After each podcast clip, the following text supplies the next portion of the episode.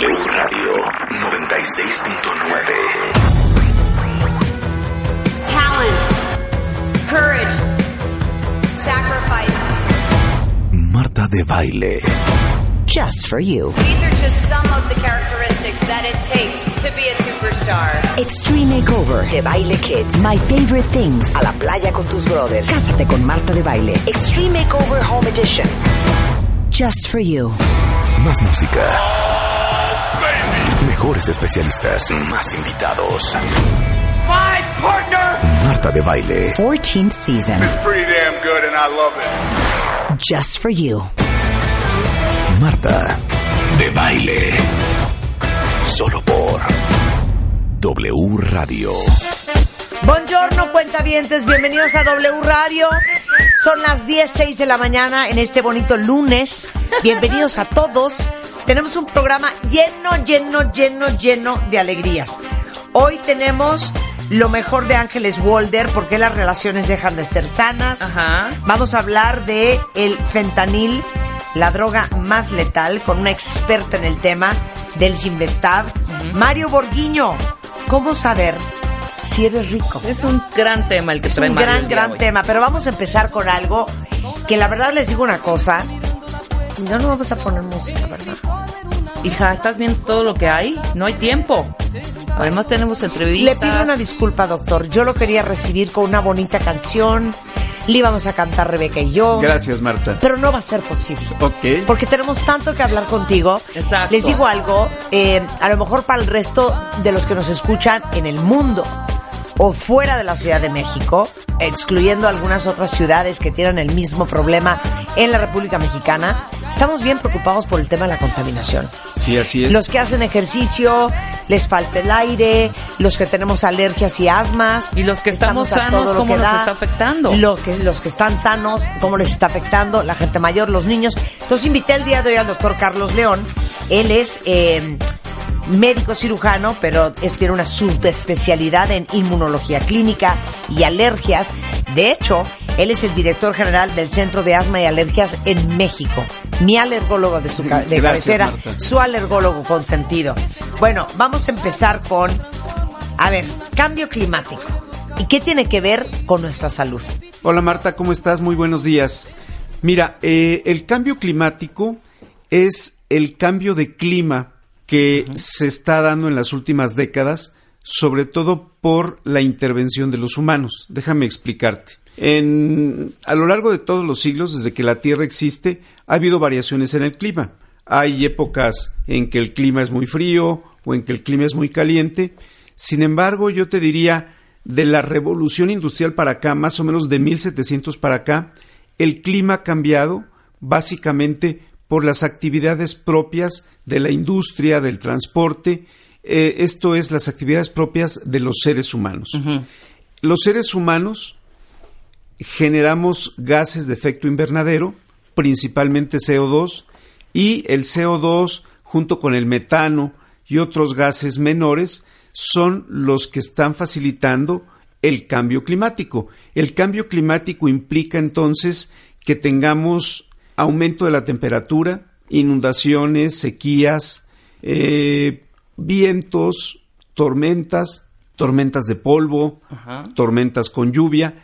Esto es el cambio climático y esto es lo que implica. Ahora, para las personas que tenemos alergias, Carlos, obviamente nos va peor que a nadie. Sí, desde luego. O sea, déjame decirte un dato interesante. Eh, acabamos de terminar este fin de semana el último Congreso Nacional de Alergia Pediátrica y ahí se dieron cifras muy interesantes.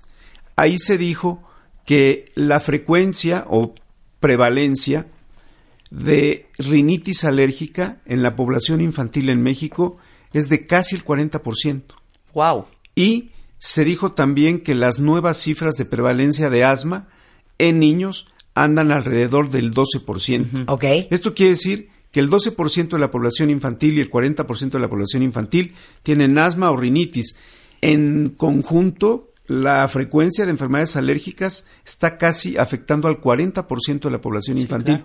En, en conjunto. Claro. Bueno, Ahora, pero no entiendo. O sea, ¿cuál parte del cambio climático es lo que nos da en la torre? Fíjate algo muy interesante. el CO2, que es el principal gas de efecto invernadero, es utilizado por plantas, árboles, etcétera, para la fotosíntesis. Entonces, aumenta la fotosíntesis y algunas plantas y malezas que producen alergia crecen más rápido, generan más pólenes y los pólenes generados van a tener mayor poder de provocar alergias.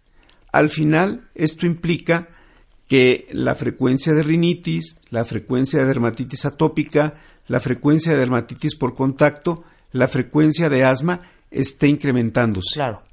Y, por otro lado, lo que está sucediendo es que los periodos de polinización, esto es, el tiempo que está el polen en el aire eh, y este polen se respira por los pacientes alérgicos, el tiempo de polinización empieza más temprano, dura más tiempo y causa mayores problemas. Entonces, sí hay un impacto real del cambio climático sobre la frecuencia de alergias, la intensidad de las alergias y la duración de las alergias también. Entonces es un fenómeno que venimos viendo, yo te diría, en las últimas décadas y especialmente en los últimos años, tal vez en los últimos 20 años. Es algo que, traducido en la vida diaria de los pacientes, provoca que los pacientes tengan cada vez más síntomas, tengan cada vez más crisis y sea cada vez más difícil controlar la sintomatología de estos pacientes. Estos síntomas podemos enumerarlos, síntomas generales, ¿cuáles sí, son? Claro, los síntomas de un paciente con rinitis alérgica en general son moco, nariz tapada, comezón y estornudos de forma recurrente o de forma frecuente o inclusive de forma permanente. Ajá. En ocasiones llega un paciente con nosotros al consultorio y nos dice, doctor, no, yo no tengo eso, porque solamente lo único que tengo es que estornudo 20 veces diarias cada vez que me levanto. Uy, nada más. Nada Es más. un super signo, ¿no? Sí, claro. Dice, pero no tengo moco, no tengo comezón, no tengo estornudos. Ok, ese paciente con un solo síntoma tiene rinitis alérgica. Fíjate, algo muy curioso. En ocasiones llega un paciente con la mamá porque tiene alergia a alimentos. Y la mamá no deja de tallarse la nariz. Claro. Y le decimos, señora, ¿usted tiene rinitis alérgica? No, no, no, doctor, yo no tengo nada. A ver, se ha- no se ha dejado de tallar la nariz durante cinco minutos y tiene una raya, un pliegue transversal en el dorso de la nariz. Dice, bueno, si es que tengo comezón todos los días, ok, ese es un síntoma de rinitis alérgica. Entonces, en resumen, cualquier cosa que parezca una gripa frecuente, permanente o recurrente, pero sin fiebre, sin malestar general, eso es rinitis alérgica. Sí. Claro. Ahora, ¿cómo está afectando esto a nuestros pulmones, doctor? O sea, ok, tiene impacto en la gente, mucho más impacto en la gente que, que padece alergias comúnmente, ¿no? Sí. Mucho más a alguien que, pues, es una persona relativamente sana. Pero los pulmones, ¿qué onda? Los que estamos sanos, ¿nos vamos a morir? Ok, no puedo decir eso. Los que estamos sanos vamos a tener síntomas que tal vez antes no teníamos cuando haya periodos de alta contaminación o cuando haya muchos vientos o cuando haya muchas lluvias. Voy a tratar de explicar. Eh, una persona normal, de cualquier manera, sufre una irritación en ojos, nariz y bronquios, especialmente bronquios están en los pulmones, cuando hay aire demasiado seco, porque el aire demasiado seco lleva muchos pólenes y lleva mayor cantidad de lo normal y lleva muchos contaminantes. Por lo contrario, cuando hay lluvias, lo que sucede es que los pólenes por la lluvia se caen al suelo, pero cuando hay mucha humedad aumentan los hongos y aumentan los ácaros y eso también provoca síntomas aún en personas normales. Entonces, este cambio climático que genera más sequía o más humedad, de todas maneras va a estar causando síntomas y los síntomas a veces son un poco inespecíficos, un poco de malestar en la garganta, un poco de malestar en los ojos, un poco de moco, un poco de tos que no teníamos.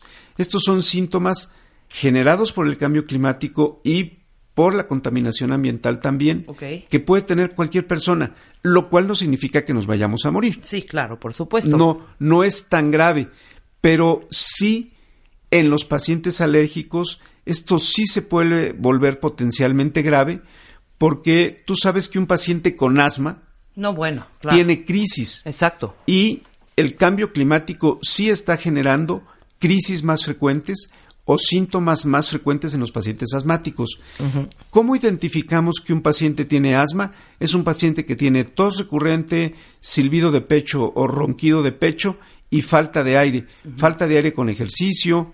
Eh, aún con ejercicios leves, los pacientes asmáticos pueden tener falta de aire.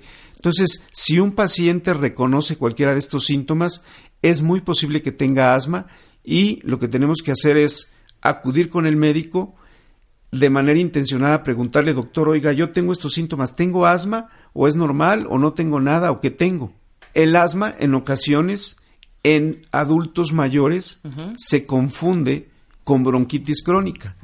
Pacientes adultos mayores fumadores pueden tener bronquitis crónica con cierta frecuencia y los síntomas son muy parecidos. La diferencia es que la bronquitis crónica no está provocada por alergia, sino está provocada por inhalación de humo, tabaquismo, Ajá. pero también por inhalación de humo de leña o por cocinar con carbón. Claro. ¿Cuánto tiene uno que estar respirando para que ya cause un daño? Por ejemplo, quiero la, la- dividirlo en las personas que tienen alergias, que son recurrentes, que tienen un tipo de enfermedades respiratorias que son importantes, a los que no. Ok, un paciente que tiene alergia o rinitis alérgica o asma, con una hora de exposición o menos, Ya valió gorro. tal vez 30 minutos va a empezar a tener síntomas. Claro. Yo te puedo decir, me tengo muy grabado, porque estos incendios empezaron el 10 de mayo. Sí, Yo estaba en exacto. el cine en Santa Fe, salimos del cine y inmediatamente percibíamos el, aro- el olor a humo. Y yo no tengo alergia ni tengo asma, pero inmediatamente te empezaba a picar la garganta, te, empezaba a te empezaban a picar o arder los ojos. Entonces, un paciente con alergia, en 15, 30 minutos de exposición, va a empezar a tener síntomas Claro. que pueden ser leves, moderados o incluso graves. Porque esa semana tuvimos muchos pacientes que hace años no veíamos con crisis de asma. Ahora, una persona normal en minutos va a tener síntomas leves, pero lo que no sabemos es en cuánto tiempo de respirar humo podría haber un daño permanente. Claro. Eso no lo sabemos. Pero sí, lo que sí sabemos, porque lo experimentamos inmediatamente, es que en minutos una persona sana va a tener malestares leves y en minutos una persona alérgica puede llegar a tener una crisis. claro. Sí, de hospital, exactamente. Totalmente. Ahora, doctor, las personas sanas pueden llegar a presentar eh, signos o síntomas de asma si estamos respirando esto, si estamos bajo la, la constante respiración de altos contaminantes. Sí, yo te diría que en varias horas de exposición una persona sana puede presentar síntomas parecidos al asma, que no serían de asma, sino de bronquitis aguda. Ucha. ¿Qué es una bronquitis aguda? Una bronquitis aguda es la inflamación de los bronquios por una exposición aguda. Aguda en medicina quiere decir rápida. Una exposición rápida, tal vez transitoria, a contaminantes, a humos, humo de cigarro. Eh, hay personas que cuando están haciendo una carne asada de repente empiezan a toser, a toser, a toser. Sí, claro. Y son sanas. Pero si estás inhalando el humo directo durante una hora, vas a tener algún síntoma. Y eso sería una bronquitis aguda provocada por la exposición a humo específicamente, que es de lo que estamos hablando. Claro. Hay, eh, de todo lo que respiramos, ¿cuál es el contaminante más peligroso o es la mezcla? Eh, es que es la mezcla. Ajá. Te voy a explicar por qué. El contaminante principal que se genera en grandes cantidades es CO2, dióxido de carbono. Dióxido de carbono, claro. Pero hay otros contaminantes como el metano, hay otros contaminantes como el carbono negro Ajá. y están además los pólenes, que no son contaminantes propiamente, pero que van en el paquete, Claro. y está también todas las partículas suspendidas y el ozono. Ya son casi todos los contaminantes a los que estamos expuestos en la Ciudad de México o en cualquier ciudad del país. El paquete completo causa daño. Claro. Porque el ozono por sí solo puede causar agravamiento de la rinitis alérgica y del asma, y de la bronquitis aguda y de la bronquitis crónica. solito el ozono. Pero si al ozono le echas un poco de CO2 y un poco de partículas suspendidas, que fueron las generadas por los incendios, partículas suspendidas de 2.5 micras o menores, ahí se hace un cóctel que no nos está haciendo bien, nos está haciendo daño. Y hay épocas en las que estos contaminantes, uno de ellos aumenta, otro baja, pero el paquete completo es el que nos hace daño. ¿Tienen algún protocolo, Doc? O sea, en el momento en que están notando, por ejemplo, estos planes de contingencia, el- el- la aplicación del doble no circula, eh, una serie de medidas que se toman cuando los altos índices de contaminación en la ciudad son terribles. Ustedes como Sí. médicos, ¿qué, qué aportan? ¿Qué hacen? ¿Qué dicen? O sea, se han de volver locos también. Nosotros como médicos, a nuestros pacientes de manera muy específica, porque no tenemos una voz para dirigirnos a la población general, es- esta sería la oportunidad. Eh, como médicos, ¿qué hacemos a nuestros pacientes que ya tenemos diagnosticados? No hacer ninguna actividad al aire libre, tratar de no estar en la calle todo el tiempo, o sea, de- aunque no hagan actividad física, recomendamos estar bajo techo, porque bajo techo la contaminación que están respirando disminuye. Ajá. Recomendamos usar un purificador de aire si lo tienen. ¿Ok? Recomendamos, si los síntomas inician, iniciar el tratamiento de rescate inmediatamente y recomendamos nunca suspender el tratamiento preventivo permanente. Ok. Porque las enfermedades alérgicas tienen dos tipos de tratamiento con medicamentos. El tratamiento preventivo permanente, que ese nunca se suspende, y además el tratamiento de rescate. El tratamiento de rescate es cuando estás bien y de repente hay un evento ambiental y te pones mal. Son los dos tipos de tratamiento que siempre recomendamos. ¿Qué les digo yo? ¿Qué les digo yo? Si ese es mi fuerte.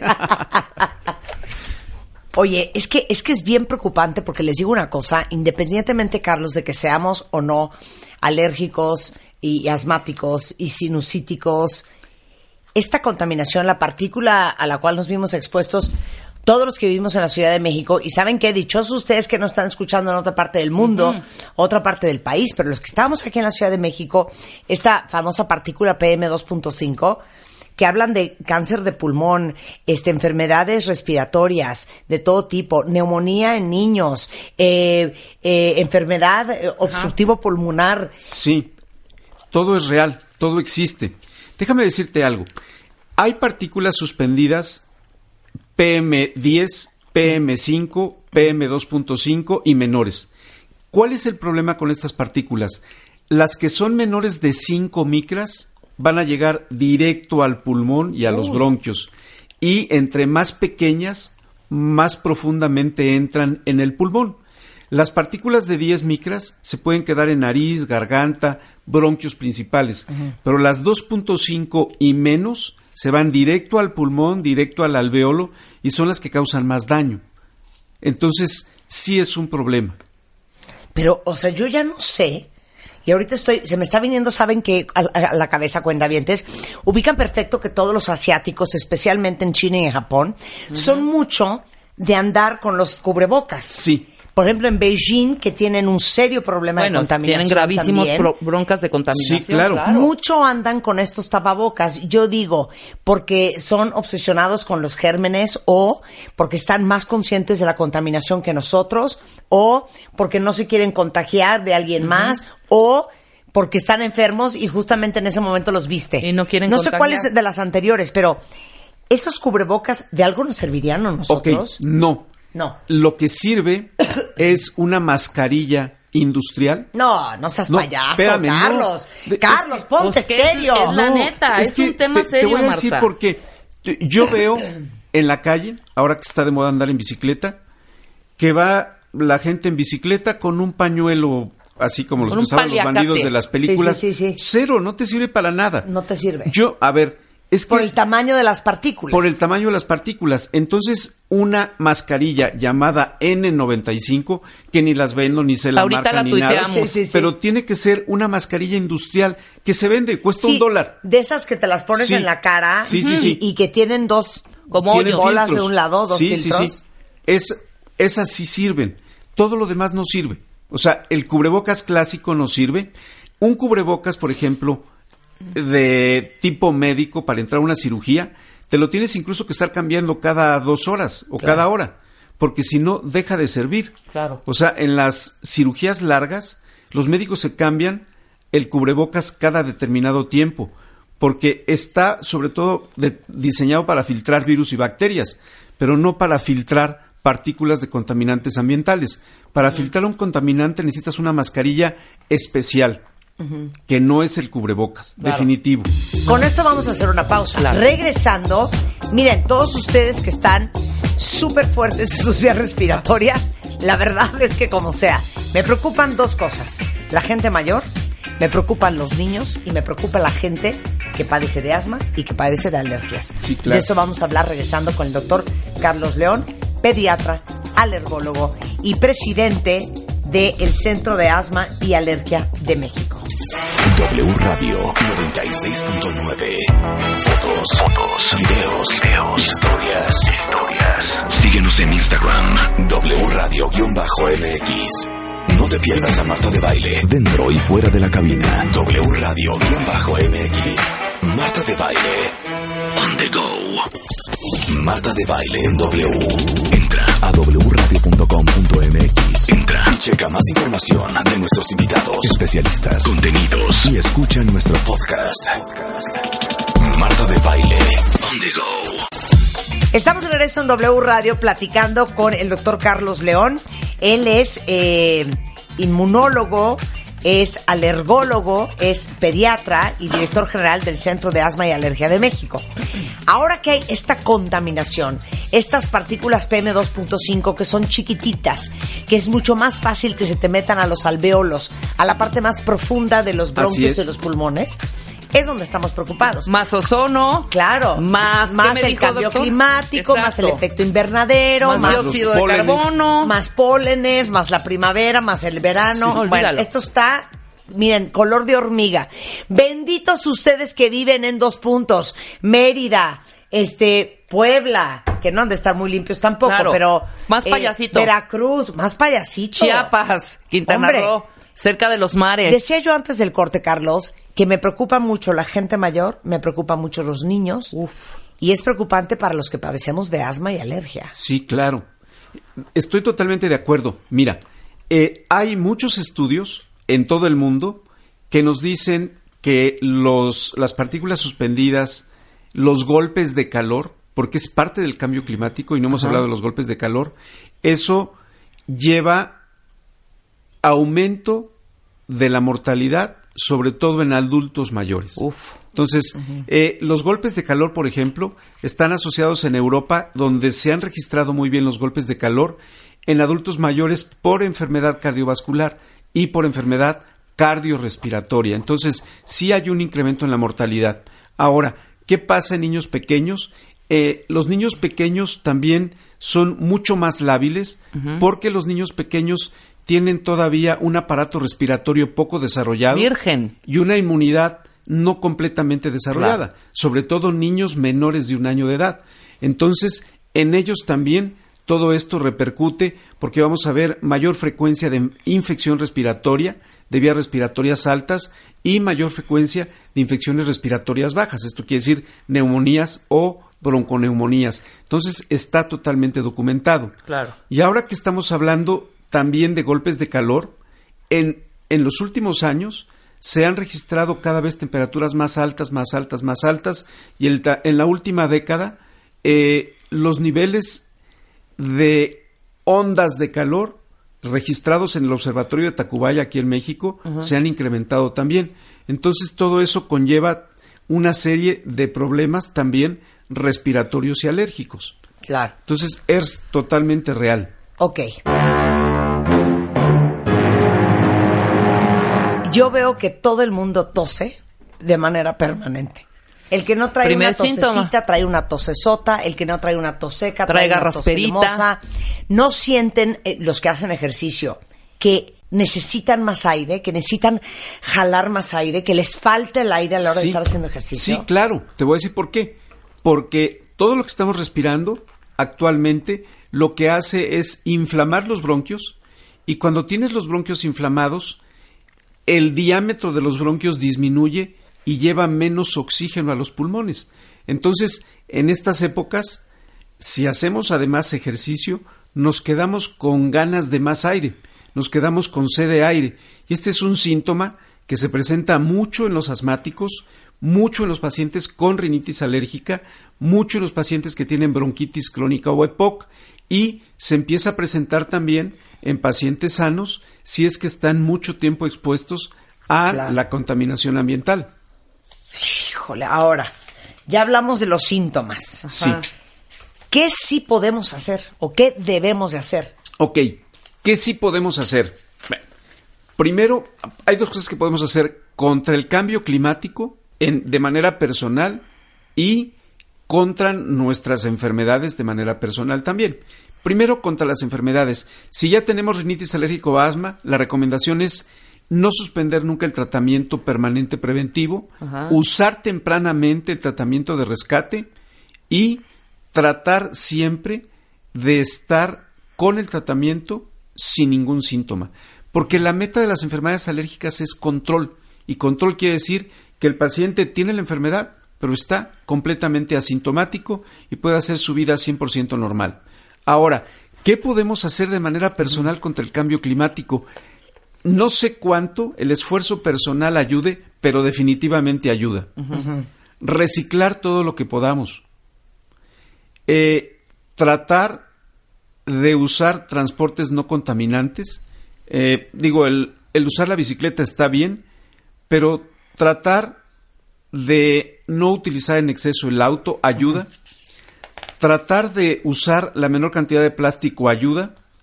Tratar de consumir menos energía. Mira, yo en la casa voy atrás de todo mundo apagando las luces. Sí. Pero hay personas que llegan a la casa, prenden todas las luces, se van a dormir y dejan toda la casa prendida. E- el uso, entre menos energía uses de cualquier tipo, estás contaminando menos. Claro. Entonces, son acciones personales que podemos tomar contra el cambio climático. Claro. Pero lo que más contamina en la actualidad es el transporte y la generación de energía. Pero nosotros, ¿qué hacemos para protegernos? No hagas ejercicio en exteriores, o sea, ¿cuáles son las cosas? Cero ejercicio en exteriores. Sí. Nada. Guardarte cuando haya altos niveles de contaminación ambiental. Tratar de tener un purificador de aire en tu casa. Ah, Ese es un muy buen punto, ¿eh? Sí. El purificador. El purificador de aire que va a funcionar en un cuarto cerrado nada más. Claro. O sea, un ventilador ni de chiste. No, No, no, cero, o sea, aire. Nada más empuja Sí, aire, no te revuelve toda la Sí. mugre que tienes en tu habitación y pues no, no te sirve para nada. Claro. No, purificador de aire y el purificador de aire entre más sofisticado tecnológico sea mejor. El mejor purificador de aire debe tener tres filtros. Ajá, Un oh. filtro EPA, que así se llaman los filtros de alta eficiencia, un ionizador y si se puede un filtro de formaldehído que filtre o retenga el formaldehído, que esos son los, los mejores purificadores. Eso es lo que podemos hacer a nuestro nivel. Y si ya padecemos una enfermedad, lo que tenemos que hacer es nunca suspender el tratamiento. Claro. Yo tengo una confusión entonces. ¿Cuáles son esos aparatos que sale un poco de vapor? ¿Ese sirve? No sirve para nada. Tampoco. O sea, no, perdóname, no Porque sirve. de pronto vi Son fotos mientras pasó esta contingencia. Esos humidificadores, exacto. No, ¿qué hace un humidificador? Aumenta la humedad relativa dentro de la habitación en la que estás. Ah, ok. Pero eso no detiene ni los pólenes, ni los contaminantes, ni el humo de cigarro, Nada. ni las partículas, ni nada. No sirve para nada. El humidificador no sirve. Ok. Entonces, para que les quede claro, Es cuentavientes. filtro. Sí, tiene que ser un filtro. purificador. A ver, filtro. Sí. Ya hablamos, no hacer ejercicio en exteriores. Ajá. no exponerte de manera intencional a altos niveles de contaminación, no suspender tu tratamiento, usar el purificador de aire el mayor tiempo posible, o sea, el purificador lo puedes tener 24 horas dentro de tu habitación, Perfecto. ya sea en tu oficina o en tu dormitorio. Claro. Bueno. Alimentación, algo que refuerce los bronquios, algo para que Eh, nos traguemos, no sé, un betabel, E, una- C, un chayote. En general, Un chayote. en general la dieta natural, Ajá. rica en, en antioxidantes como vitamina C y vitamina E, es útil, pero eso no sustituye a los cuidados que acabamos de decir, Sí, claro. ni sustituye al tratamiento. que no se debe suspender. Miren, una de las primeras causas por las que un paciente regresa al consultorio con crisis es porque suspendió el tratamiento. Claro. Oiga, ¿qué pasó con su tratamiento? Me sentía bien y lo suspendí hace tres meses, doctor. No, bueno. No, eso no lo puedes hacer. No, ¿cómo? Suspender el tratamiento no se debe. Claro. No, eso no. Y tienen que estar con tratamiento. Ahora, para todos los que son papás, los signos de alarma en las vías respiratorias de tus hijos. Ok. Número uno, una tos progresiva que no esté mejorando o que sea de larga duración. Si es leve, pero llevas tres meses con tos o cuatro semanas con tos, no es normal. Dificultad respiratoria, que el niño respire agitado o el adulto, el adulto mayor o el niño, que exacto, que esté jadeando, es un gran signo de alarma. Que el peor es que se le pongan morados los labios y las uñas, desde Úchale, luego. no, pues ya Pero otro signo de niño, alarma hombre. previo es cualquier paciente que tenga síntomas cuando hace ejercicio.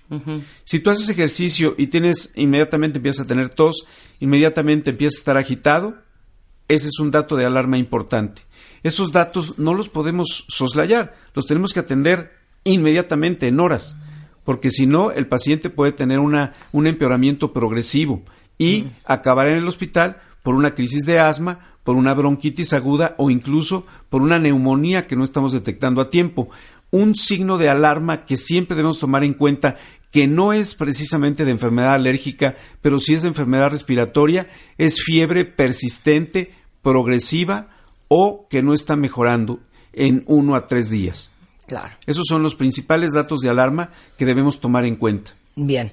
Ese ¿Ya sería Rebeca? prácticamente el mensaje final. Bueno, y si ustedes andan con la nariz escurri- escurriendo, tosecillas, eh, ojos rojos, ojos llorosos, este, falta de aire, Tienes váyanse a alergia. checar, eso Sí, son alergias. Claro, ¿No? hay que revisarse. El doctor Carlos León, cuentavientes, es eh, pediatra, es alergólogo, eh, eh, especialista en inmunología clínica y alergias, es director del Centro de Asma y Alergia de México, es mi doctor. Así es. Centro de asma y alergia.org o el teléfono de su consultorio, con mucho gusto se los paso, 5523 6973 o 5543 1733. Carlos, como siempre, un placer. Gracias, Muchas Marta. gracias Un gusto estar con ustedes. Gracias. Marta de baile en vivo. Para conversar sobre este tema de cómo saben ustedes si son ricos, invité a don Mario Borguiño, director general de la empresa Borguiño Consultores, autor de grandes libros como El arte de hacer dinero. Y bueno, si alguien sabe de riqueza, es este señor. Solamente el 10% de las empresas familiares sobreviven la tercera generación. Es correcto, es correcto. Y quiero decirte que más del 80% de las personas del Fortune 500, eh, es decir, de los nuevos ricos de la Tierra, nunca tuvieron un padre rico ni millonario. No heredaron, no son personas que heredan. Claro. Esto tiene que ver con la necesidad, el concepto del dinero. La- el tener el concepto esta de la carencia te genera la ambición por él. Y si tú aprendes a manejar el dinero y tienes la ambición por él, te haces rico, no importando si tú empiezas con 10 mil pesos al mes. Es decir, el inicio no es importante. Es como cuando le dicen, oye, yo quisiera tener el dinero que tiene Donald Trump. Bueno. Pues si tú quieres tener el dinero que Donald Trump, no tienes que hacer lo que hace Donald Trump, tienes que pensar como Donald Trump. Es decir, si tú tienes la forma de pensar, te haces rico, pero si tú actúas como un rico, te haces pobre. y mucho más si no tienes un peso. Así es. No, oigan esto, por favor. ¿Saben ustedes cuánto dinero gana Carlos Slim al día Al día. si prorrateáramos? No, no, no.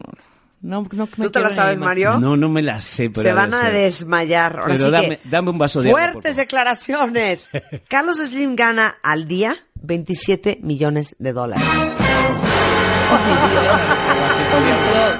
Ok, oigan esto. Estados Unidos representa más del 43% de las fortunas mundiales. Y ahora escuchen esto. Durante la época de mayor esplendor de la compañía eh, Microsoft de Bill Gates, ganaba aproximadamente 250 dólares por segundo. Ok, vamos con, con Bill Gates, ¿te parece? Bill Gates, ya saben, fundador y dueño de la empresa eh, Microsoft, que ocupa el segundo lugar de la lista de los hombres más ricos del mundo, a pesar de que en el 2009 fue primer lugar.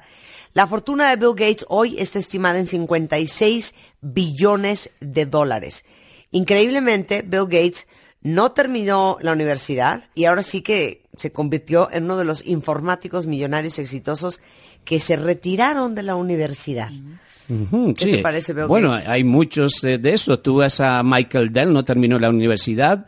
Este, Steve Jobs no tenía ni uni- más que una universidad, es que aprendió cómo se escribe a, a máquina.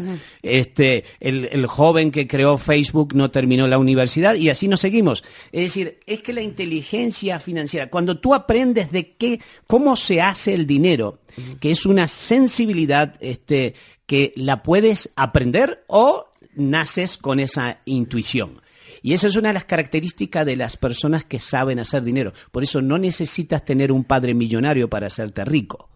Es decir, necesitas tener una mente eminentemente clara de qué se hace con el dinero. Pero a ver, yo quiero que expliques una cosa, Mario. Aquí ya vamos a hablar verdades, a calzón quitado, Chihuahua. Vas. ¿Por qué será que en México, en Latinoamérica en general, te diría yo, es mucho menos común encontrar millonarios o billonarios hechos por sí solos a comparación de Estados Unidos? ¿Te fijas que en, en- en Estados Unidos hay mucho self-made men? Así es. O sea que de la nada, como un Bill Gates, como un Michael Dell, como Warren Buffett, como Steve Jobs, es. que de la nada y de venir de familias clase medieras, hicieron grandes fortunas. Así es, en así Latinoamérica es. mucho más común que la- el dinero venga del abuelo o del papá. Así es. ¿Estás de acuerdo? Eso estamos de ¿Por acuerdo. Bueno, es que, mira, hay una concepción, es decir, lo- el- la cultura americana es mucho más arriesgada en términos de toma de decisiones que la misma cultura latinoamericana. Tienes razón, porque de entrada te avientan a los 18 años a que te ya de casa a tus papás. Así es. Y ahí vas a ver cómo ruedas fortuna. Así es. Es decir, somos más independientes, son más independientes las culturas desarrolladas que las culturas en desarrollo. Los latinos estamos en nuestra casa hasta que no damos más de que, de- de que nos mantengan. Estiramos la liga hasta donde se pueda. Y esperamos que mi papá me dé un departamento y que me regale tal cosa. Es decir, el hecho es que tenemos una cultura de dependencia muy grande. Segundo, la concepción de acerca del dinero en Latinoamérica tiene una concepción mucho más emocional, más afectiva, emocional que en los, los mundos sajones. El dinero en el mundo sajón es una herramienta, punto. Es como un martillo, una tenaza y un, este, y un desarmador. Para nosotros tiene una connotación totalmente emocional, de tal forma que nosotros nos compramos porque lo merecemos. Entonces entras en una cultura no de inversión, sino una cultura de gasto. Entonces en- no entiendes que el dinero es un instrumento de generación de riqueza y en nuestra cultura el dinero es un instrumento para comprar. Yo le puedo decir, el caso de Carlos Slim, ustedes pueden estar o no de acuerdo en cómo ha hecho su dinero o cómo ha hecho sus negocios, pero lo que sí hay que reconocerle al señor es que era un hombre que no venía de una familia rica, No, no, no, no, no. tenía eh, eh, la fortuna que tiene hoy, y todo esto lo hizo solo. Sí, también hay que ver los hábitos. La persona siendo muy rica, no, este, mi historia no, no es de los últimos dos años, pero hace seis, siete años me consta que el señor a las seis, siete de la mañana estaba comenzando a trabajar. Y nosotros venimos de la cultura, negocio que no deja para empezar a trabajar a las 10 de la mañana, no es negocio. Entonces, ¿me entiendes? Es decir, realmente no tenemos una conciencia de cómo se, se acumula la riqueza. Queremos que la riqueza venga producto de nuestra necesidad o nuestro interés. Y hay una cosa que es interesante, eh, Marta, y es el siguiente, y es que la acumulación de riqueza en los últimos, diríamos, 15, 20 años se ha dado más que en los años anteriores. Es decir, sucede que los ricos comenzaron a entender de que no tenían que desarrollar, como eran mis abuelos, hacer dinero con el con producto de tu empresa. Hoy adquiriendo otras empresas, generando una alianza con otras organizaciones, tú empiezas a generar un conglomerado que te haces dueño de la mayoría de los productos dentro de un giro. Eso pasa en los laboratorios médicos, o pasa en el mundo de la belleza, del perfume, de la última moda. Es decir, la idea es cómo tú generas un consorcio que tenga en alguna forma una masa crítica para generar más riqueza. Entonces, hay pocos ahora acumulando mucho. Es la primera vez en la historia que hay tantos ricos con tanto dinero. Y eso te permite, en alguna forma, entender que la forma de hacer dinero está cambiando. Esto es como jugar al dominó. La forma de hacer dinero está, está cambiando como consecuencia de una mentalidad totalmente diferente de la que teníamos anteriormente. Tú ya no vives de tu empresa, vives de las inversiones que haces con tu empresa. Y ya no importa en qué tipo de negocio tú estás, tú puedes incursionar en negocios complementarios. Eso antes no existía eso. Claro. Si tú te te dedicabas a la, a la comida, era la comida. El día de hoy tú te puedes dedicar a la comida, a los bienes raíces y a tener una, una venta de carros y, a- y porque el dinero es dinero. La gente ya entendían, han entendido de que el dinero es el instrumento, no el producto. El producto es un medio. Aguántala ahí, espérate ahí. Hacemos una pausa y regresamos. ¿No te sabes tu ID de cuenta viente? Recupéralo en martadebaile.com y participa en todas nuestras alegrías. Suscríbete a Marta de Baile en YouTube. No te pierdas los de Baile Minutos, de Baile Talks y conoce más de Marta de Baile y nuestros especialistas. Estamos de regreso en W Radio platicando con Mario Borguiño. Entonces nos quedamos en... Nos quedamos en que, este, ¿cómo tú puedes hacer dinero con tu propio negocio? Primero hay que saber por qué y luego cómo. En la vida si tú tienes un por qué, los cómo salen. Pero si tú quieres hacer dinero y no sabes para qué, jura que nunca lo vas a alcanzar. Porque la motivación para alcanzar las grandes riquezas es un elemento que nace en tu mente, es una creación mental. Los grandes millonarios tienen una visión clara de lo que van a hacer con su dinero. Es decir, del, del producto de su dinero. Si es el medio, no el fin. Así es. Es decir, la gente que vive por el dinero, hasta, hasta más es bíblico. Es decir, la gente que vive por el dinero morirá por él. Es decir, tú no puedes vivir el dinero por el dinero. Tú tienes que vivir con la concepción de, del- de- de la- de lo que trasciende acerca del dinero, de lo que vas a hacer con él. Entonces hay un satisfactor emocional que supera al bien material. Pero la mayoría de, la- de las personas, Marta, viven eh, verdaderamente subordinado por el, por el sacrificio que implica ganar dinero y el dinero es una pesadilla. Mi, mi objetivo en la vida, seguir hablando de este tema, es que la gente sea libre del dinero, no lo necesite porque creó inversiones de tal forma que el dinero trabaja para él. Ok, punto por punto. Para todos los que te están oyendo, porque aparte adoro el entusiasmo, eh, la convicción y la pasión con que habla Mario, pero para todos los que están oyendo, ¿qué tenemos que dejar de hacer hoy si queremos hacer riqueza? Eh, primero tienes que tener eh, claro de que el dinero no te hace rico. Lo que te hace rico es lo que tú sabes hacer con el dinero. El dinero no hace rico a nadie, sino tu, tu conocimiento acerca del dinero es lo que debes hacer. Primero debes de, de entender que debes de estudiar acerca del dinero. Segundo, eh, muchos me dicen, Mario, pero no tengo un centavo, tengo más deudas que, que ahorros. Ok, primero tienes que negociar todas tus deudas para mantenerlas a raya. Y segundo, tienes que comenzar a mantener el hábito del ahorro, que es, primero debes empezar por lo más elemental, por el ahorro de lo superfluo. Si tú te pones una persona que se gasta 100, 150 eh, pesos al día en un sándwich, en un café, en un dona, en cualquier cosa te gasta 150 pesos, está comprobado que si tú ahorras esos 50, 150 pesos diarios por los próximos 30 años, tú puedes llegar con invertido, con interés compuesto, a casi medio millón de dólares después de 30 años. Es decir, que en realidad esto es el paso de la tortuga, no es un problema de la liebre, es un problema de la tortuga y de la perseverancia, buscando que las pequeñas monedas, los bancos te ahorran, te ahorran hasta de 500 pesos en adelante. O sea que no es, no es un tema de que no hay acceso a él. Consecuentemente, tienes que eh, ahorrar lo superfluo, Segundo, tienes que ahorrar el diezmo. El diezmo es muy importante en la vida personal.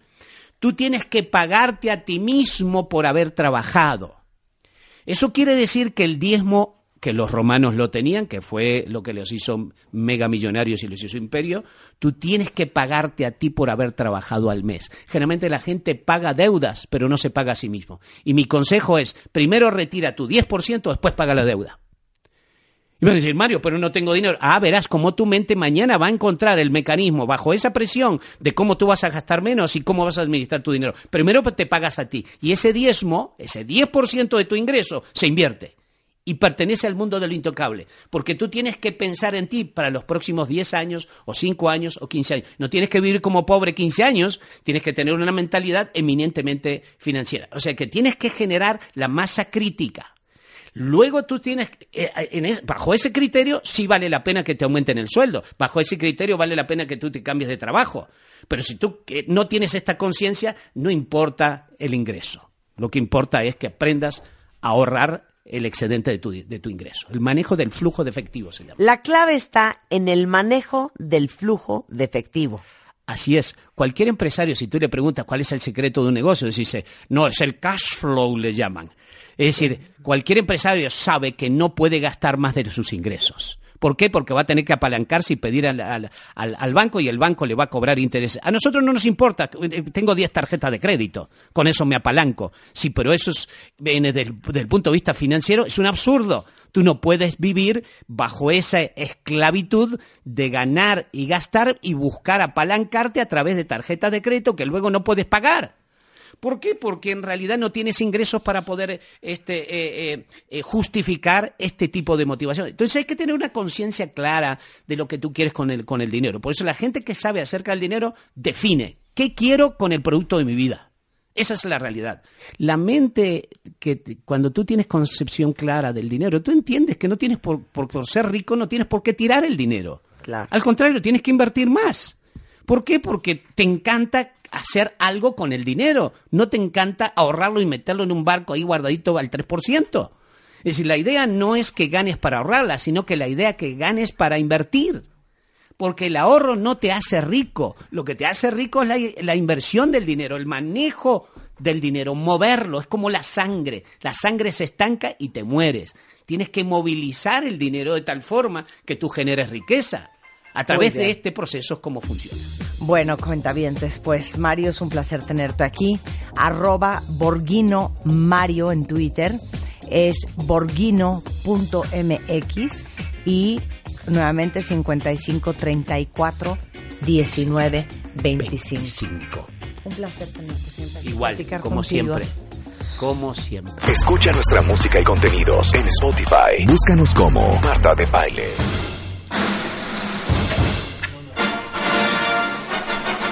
Señores y señoras, por primera ocasión en la historia de este programa, con ustedes, el único, inigualable, Mr. Amazon.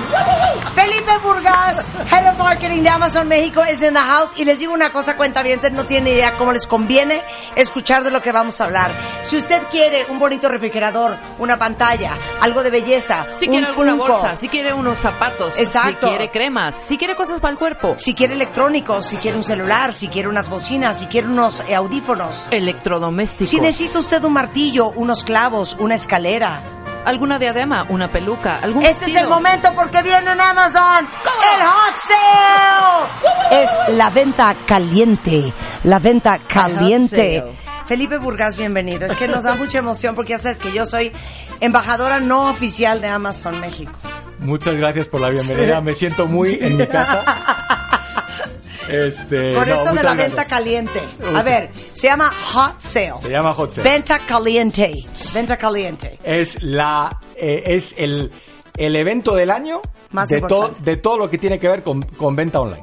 Entonces, este, todas las este, mejores marcas van a estar en Amazon, este, en, en gran descuento. Ahora te voy a dar los, los pormenores. Empieza hoy, Empieza hoy y termina qué día? termina el viernes, a las 12 de la noche. eh, El viernes a las 12 de la noche. Correcto. Ok, que no cunde el pánico. Exacto. Todavía hay tiempo para prepararse. Exacto. Ahora, espérame, es que estoy muy nerviosa. Espérense, espérense. Si hay algo en su mente que han querido comprar, si hay algo en su mente que han querido encontrar y no han encontrado, esta es la gran oportunidad. No solamente porque en Amazon hay... ¿Cuántos productos, Felipe? cientos de miles. y cientos de miles de millones de productos. Oigan, es que yo le estaba contando, ¿saben qué? Andaba yo buscando un, una, ¿cómo se dice shade? Un- Una, una- una sombrilla, una, un no, parasol. es como, es como un panel para pegarlo en la ventana de tu coche Ajá. contra los rayos UV porque no me quiero ir asoleando los brazos y el cuello y la cara. Oye, esa, está, esa es súper buena idea. ¿Dónde voy a ir a buscar eso? No, pues en Amazon. O sea, me ¿Qué mato. Entonces entré a Amazon. todo es Amazon, hija. Entonces O sea, entré no a Amazon y lo compré, me llegó a los dos días y ya lo traigo pegado en la ventana porque uno gasta dinero en dermatólogo para desmancharse, para luego volverse a manchar. Ya compré esa cosa pegada en la Pero ventana. yo sí quiero aclarar Vale, algo en esto, entonces, porque tú te sientes la queen de Amazon. No, no, no me siento. ¿en qué- Soy la reina de perdón, Amazon ¿en qué- México. ¿Cuántos años tenías la primera vez que compraste en línea en Amazon? Dime la, el- la edad y qué fue lo que compraste. Yo creo que habré tenido, fue hace como 19 años. No, de- de- la edad. ¿Cuántos Uy. tenías? Sea, son Réstate. cosas muy privadas. A ver, de 60, muy 60 fuerte. quítale 19. No, habré tenido que como 30 años, 32 años. Ahí está, te gano. 33. Yo tenía la primera vez que compré en Amazon, fue en los 80-84, iba yo en la universidad, tenía yo 22 años y fue un CD de Fat Burger.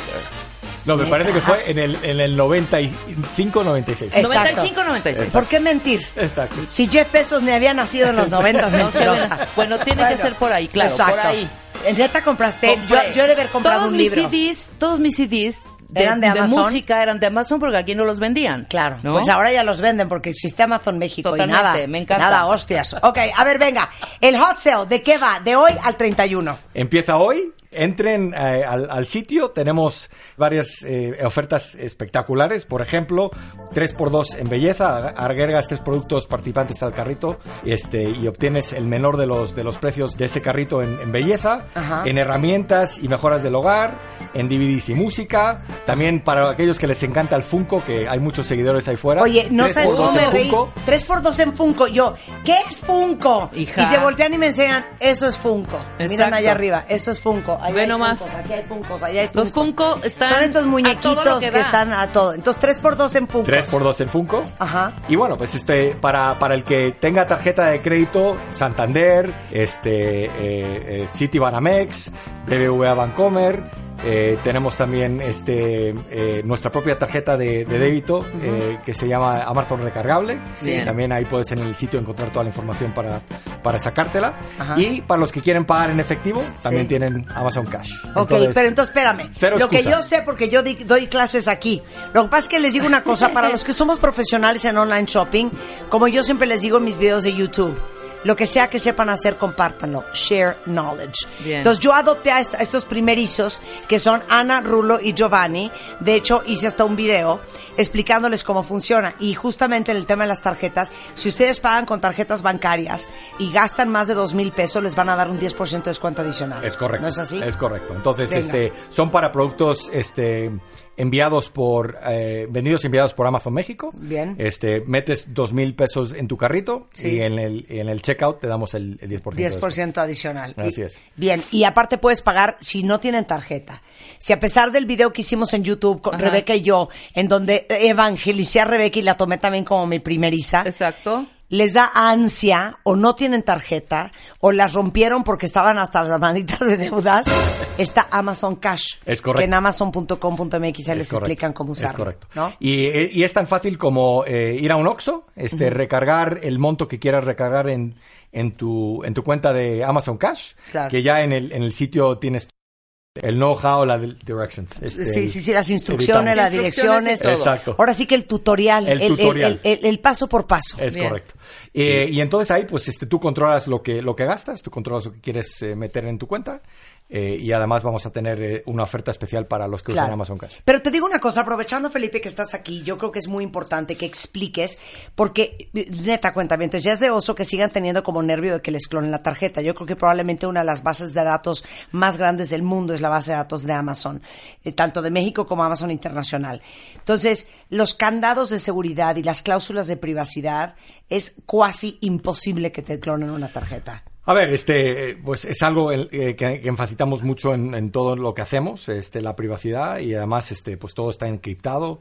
eh, pues no hemos tenido ningún ningún problema en ese sentido. Sí. Eh, y, y, pues eh, yo creo que la- el consumidor se tiene que sentir con toda la confianza de venir a Amazon, de meter sus datos, como han hecho millones de, de consumidores a- a- alrededor del mundo, y este sentirse cómodos de, de- de comprar en Amazon México. Por supuesto. Otra cosa que es súper importante en este hot sale específicamente.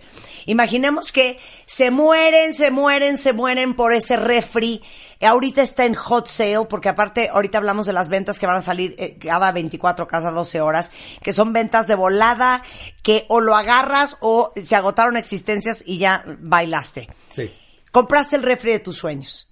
Llegó el refri y eres una imbécil. No me diste bien, no entró en el hoyo. Lo puedes regresar. Por supuesto. O por sea, supuesto. uno dice, sí, bueno, pon tú que regrese unos zapatos, pero un refri, no. Es que un refri también lo puedes regresar. Sí, por supuesto. ¿No? Este, todo todo lo que lo que compres en Amazon hay, evidentemente, pues hay unos términos y condiciones que el, que el consumidor puede ver en nuestro en nue- nuestro sitio. Pero si tú compras algo, no estás satisfecho, este, con mucho gusto te devolvemos el dinero o te aplicamos el crédito para tu próxima compra como tú quieras. Claro. Entonces el, el consumidor se tiene que sentir muy cómodo que oye compró este pues el short que no le eh, no, no le no, no le fue bien o el Sí, sí. jean o cosas sobre todo en la parte de, de ponerse la ropa que de repente pues no Claro. Sabes tallas o, Claro. o lo que sea, pues ahí con toda la confianza lo puedes devolver. Claro, y, y yo creo que de verdad, o sea, eh, yo quisiera ser embajadora, pero todavía Jeff Bezos y yo no nos conocemos. Pero lo que sí les quiero decir es lo siguiente. Yo creo que la experiencia de regresar algo en las tiendas físicas nos ha maleducado mucho, ¿no? Que llegas a regresar la prenda y de repente la señorita te, te- te- te ve con cara de esta mujer que, que quiere lograr con este con este regreso como si fueras una malandrina maleante. Revisan la ropa para ver si no te la pusiste. La huelen. Llaman a una señorita llaman a otra ¿sí o no? y esto sientes de verdad que eres como una presidiaria Claro. tratando de engañar a alguien. En Amazon ni siquiera tiene que haberles llegado lo que tú devolviste para que te regresen tu dinero. Si no te gustó hace la devolución online te regresan tu dinero a tu tarjeta y ellos confían en la honestidad del Amazonian que vas a regresar eso o porque pediste que vinieran a poner a tu casa o porque lo vas a llevar a un centro de devolución. Exacto. ¿no? Sí, algunas veces es, Hay es- una confianza. Sí, algunas veces es, es- es difícil ser consumidor este, cuando, cuando no hay esas políticas. ¿no? Nosotros sí Claro, las tenemos, claro. confiamos evidentemente en nuestros, Claro. en nuestros clientes. Quería hacer hincapié, hablaste ah, del, del del tipo de ofertas y creo Sí. que es bien importante que, A ver, ¿qué que va a las mencionemos. Hay ¿Qué tres tipos de ofertas Ok. en Amazon. Está la oferta del día, Ajá. que es nuestra mejor oferta y dura 24 horas. También hay lo que llamamos ofertas relámpago, que son hasta que termine el tiempo de esa oferta. Si se te van las 12 horas, se acabó el tiempo, O sea, ya no hay más oferta. Eh, esta, estos refris, estas pantallas, estos celulares o estos funcos están de descuento ahorita y van a estar de descuento 12 horas Por o ejemplo. hasta que se acaben. Exacto. No, hasta que se acaban hay otra, Ajá. que es las mejores ofertas. Ok. Y esas son las grandes ofertas que igualmente tenemos, pero que no tienen O sea, este, tipo, ¿qué límite de tiempo. ¿Qué mercancía? Eh, las, las mercancías pueden ser iguales, puede ser el celular, puede ser el jean, pero de repente, pues, una oferta dura 24 horas y la otra, pues, dura hasta que se acabe el Ok, inventario. danos inside information. ¿Qué es lo que les súper conviene comprar en Amazon ahorita en el hot sale? O sea, de Mira. ustedes han visto todos los precios que están. La verdad, tenemos ofertas a través de todas las categorías, eh, honestamente. Entonces, Sí. entren para verlo, eh, para que ustedes mismos lo puedan, lo puedan, este, eh, lo puedan analizar y ver. Pero tenemos ofertas a través de todas las categorías. Que quieren el jean, que quieren el celular, que quieren la computadora, Que que, quieren la el manguera refri. del jardín, que quieren el refri. Tenemos ofertas Oye, espectaculares. a Amazon vende todo. coches, ¿no, verdad? Todavía no. No. todavía no. Pero nunca se sabe. Sí, claro, pero nunca se sabe. Oye, y por último, para los primerizos, para los que dicen, híjole, qué tentación, me muero de ganas de hacerlo, nunca lo he hecho, tengo miedo. Que no Tenemos, tengan miedo. tenemos a alguien que va a salir al rescate y esa persona es el tío Amazon. Exactamente. Ok, es un WhatsApp, ¿ok? Les vamos a explicar cómo funciona. Apunten este número en su celular. Abran su agenda, abran contactos, pongan agregar contacto. En la A. Van a poner tío Amazon o en la A de Amazon ponen tío Amazon. Y básicamente el número es... Bueno, el número es 55 4906 1702.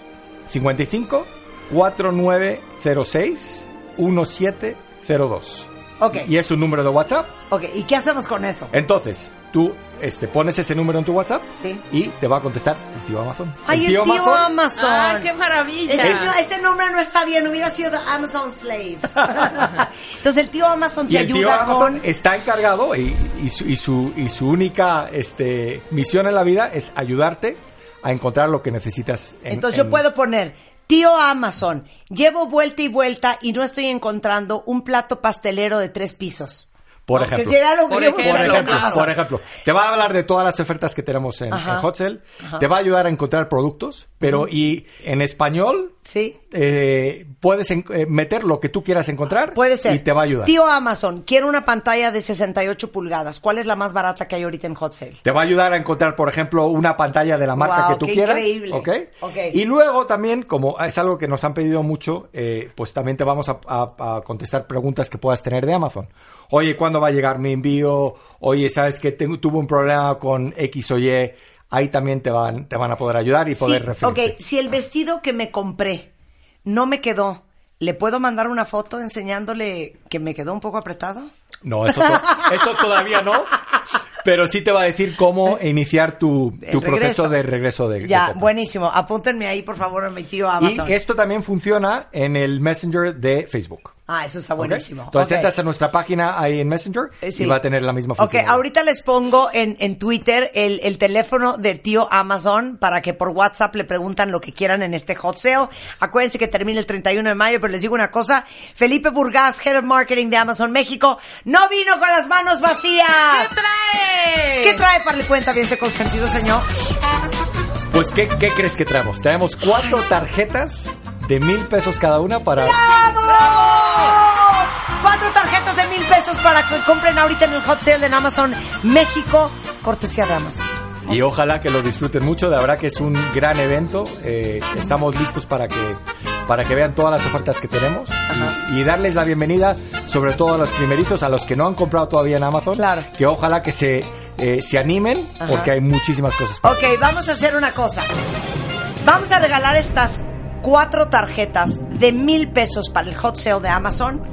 Número uno, tienen que arrobarme a mí, arroba Marta de Baile. Van a arrobar a Amazon. Eh, el Twitter de Amazon es Amazon Mex y van a poner el hashtag adopta a un primerizo. Los cuatro primeros cuentavientes que nos contesten cuál es el nombre de nuestro ayudante en Amazon, les vamos a regalar esta tarjeta con mil pesos para este hot sale. Termina el 31 de mayo, empiezo ya hoy en la mañana. Aprovechen todas las ofertas. Felipe, un placer tenerte en el programa. Muchas gracias por, Muchas por la gracias a ti. invitación. Eh, Siempre es una alegría de verdad y una gran experiencia de compra trabajar con ustedes. Muchas gracias. Muchas gracias. Marta de Baile en vivo por W Radio. Síguenos en Instagram como Marta de Baile. No te pierdas contenido extra y lo mejor del día. Instagram, Marta de Baile. Esto está cuentavientes. Ahora sí que miren, spooky. La verdad es que me parecía como súper interesante hablar eh, de esto el día de hoy. Eh, hoy no vamos a hablar de ovario poliquístico y tampoco vamos a hablar de cáncer de próstata y tampoco vamos a hablar de, de finanzas personales. Hoy vamos a hablar de la heroína. O sea, literal, la ola de muertes causadas por la heroína en Estados Unidos ya eh, obligó al presidente Trump a declararlo ya un problema de emergencia nacional. O sea, en el 2016, 35 mil gringos cuentavientes se murieron por sobredosis de heroína, este, que es un récord histórico eh, que supuso más americanos muertos que en las dos décadas de la guerra de Vietnam. 100 personas mueren todos los días por sobredosis de heroína. Y este, sin duda alguna, pues una bolsa de heroína que cuesta entre 10 y 20 dólares eh, tiende a ser más accesible que muchas otras drogas.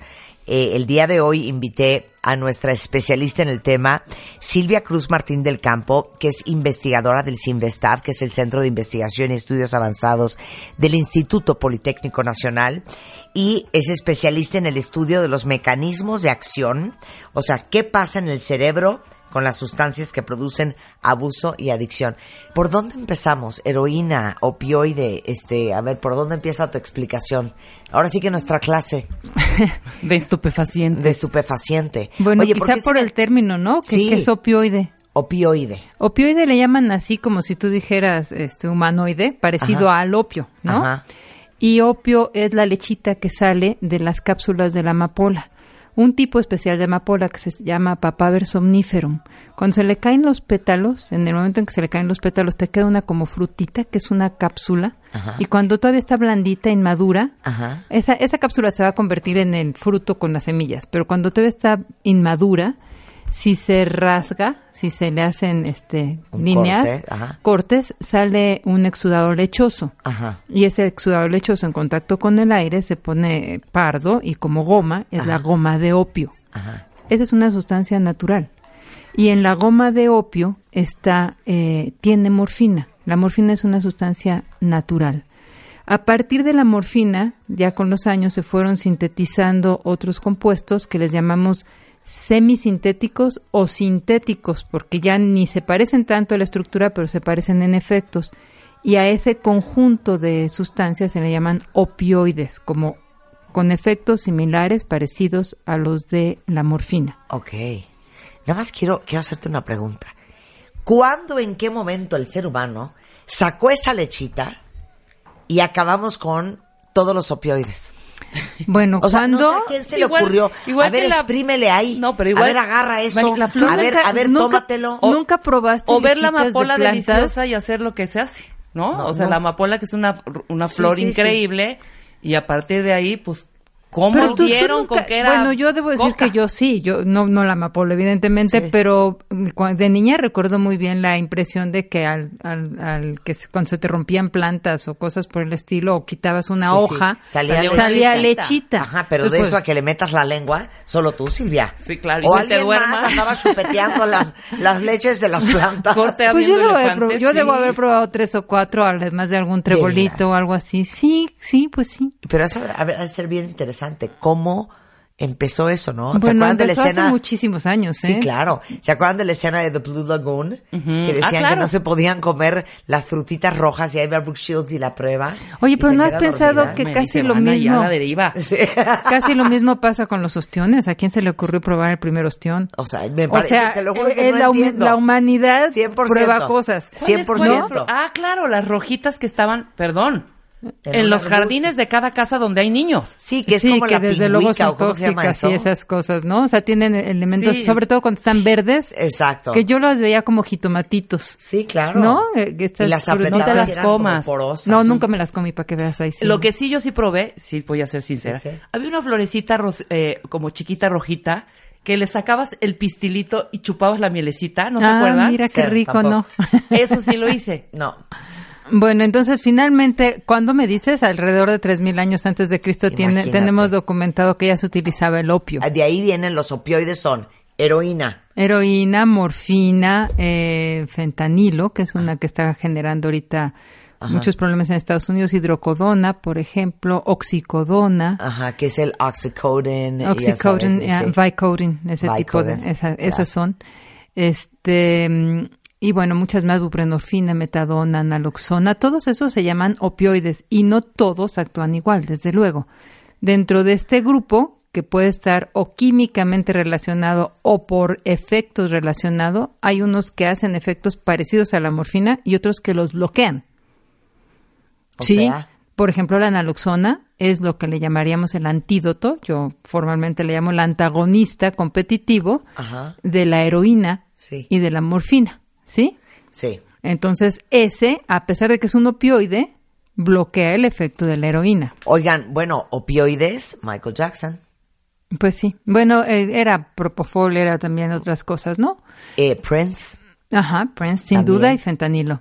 eh, ¿No? eh, ¿Fue fentanilo? Fue fentanilo, sí, se entiende. Es que ahorita es muy difícil hablar de que este es el opioide porque en realidad está muy mezclada la heroína con fentanilo. Pero eh, la crisis de sobredosis, de muerte por sobredosis, se agudizó mucho cuando el fentanilo se mezcló con la heroína. O sea, Prince se muere por fentanilo. Por una sobredosis de eh, los opioides que estaba tomando, sí. que muy probablemente hasta donde recuerdo haber leído estaban contaminados con fentanilo, que es, digamos, lo que está sucediendo ahorita. A ver, ¿qué está pasando ahorita, hija? Porque les digo una cosa, eh, les decía yo que Estados Unidos ya declaró emergencia nacional el problema de la sobredosis de heroína. O sea, 35 mil gringos se murieron el año pasado, cuentavientes. Y esto significa desbloquear el dinero y dar mucho más poder a los servicios de salud para hacer algo. Y esto lo hacen a través de la Ley de Nacional de Emergencias, una ley llamada Ley del Servicio de Salud Pública, y básicamente eh, le da al secretario de Salud de Estados Unidos eh, amplia autoridad para realizar donaciones, investigaciones, este, eh, cambiar normas sanitarias, porque de veras es un gran problema el problema de la sobredosis. Ahora, ¿qué está pasando? ¿Por qué hay sobredosis en el 2016 y no este, este número en el 2002? Bueno, ya había, nada más no estaba tan bien identificado, no se había llegado a esta contabilización tan precisa y a las medidas que se empiezan a tomar. Pero la, la crisis de los opioides debe haber empezado, empezó alrededor de 96, 97 por ahí y digamos que ya se nos hizo inevitable verla como lo que está sucediendo, como 100 personas muriendo al día por, Sí. por opioides.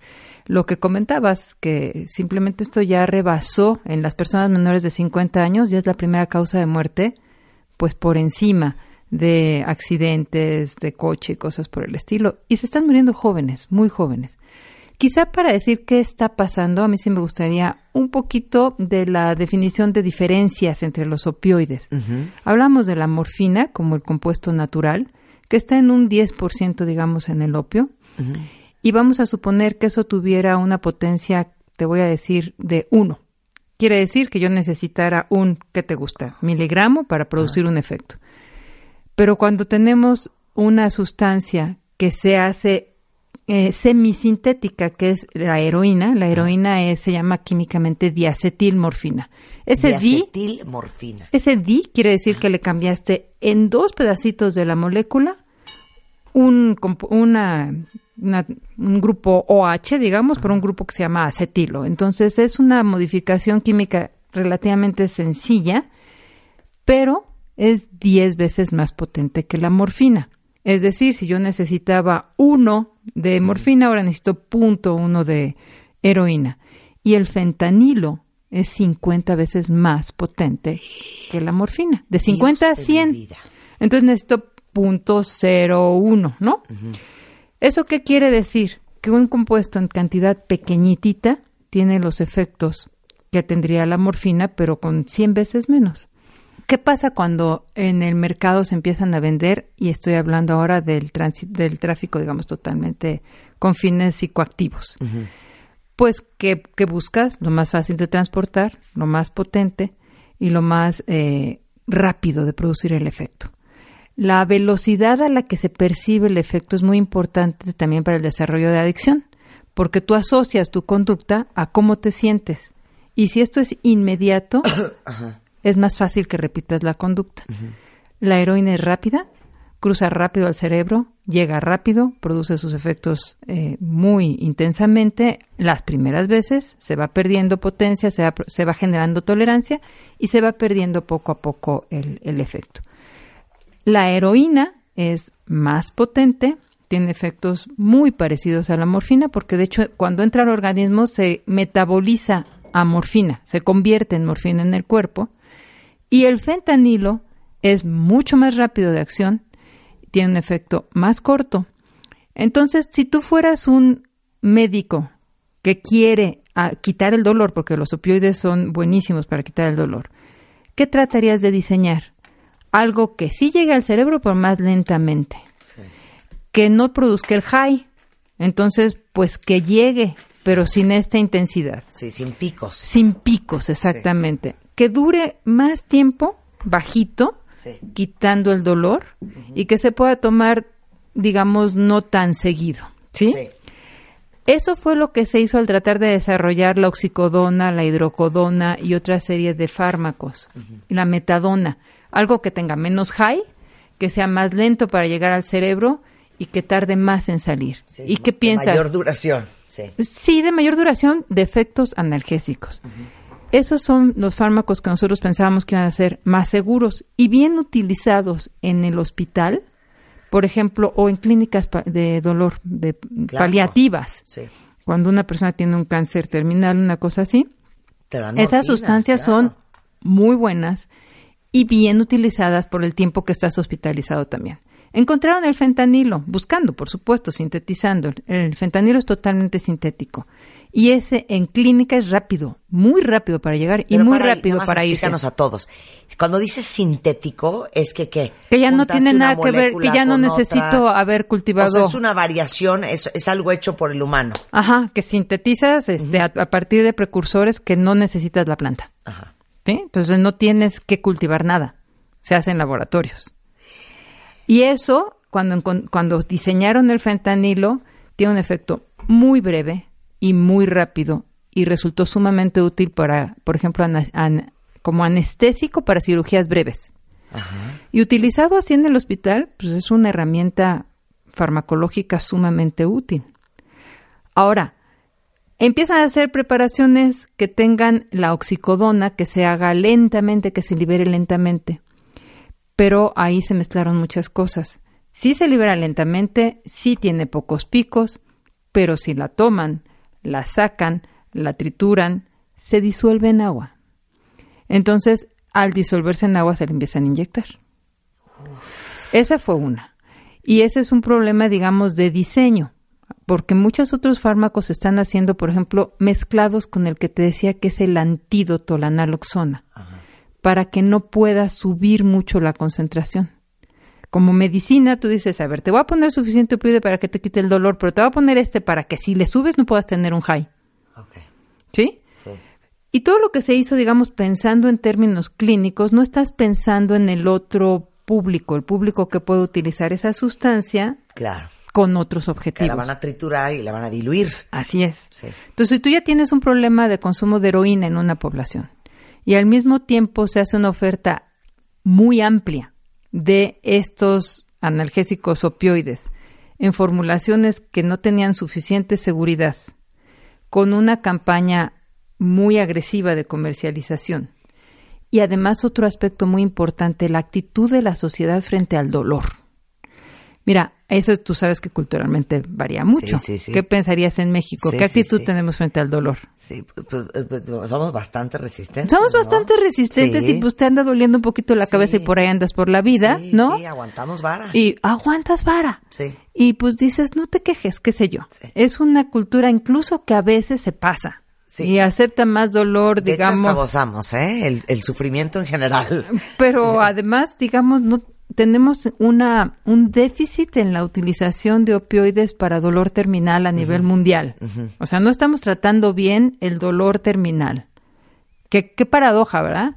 Pero todo eso hace que de alguna manera no esté esta idea de que no me voy a doler, bueno, ni remotamente nada.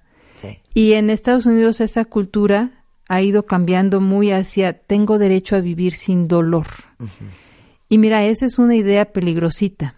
Tienes derecho al mejor tratamiento médico posible, pero hay veces en que el dolor es inevitable.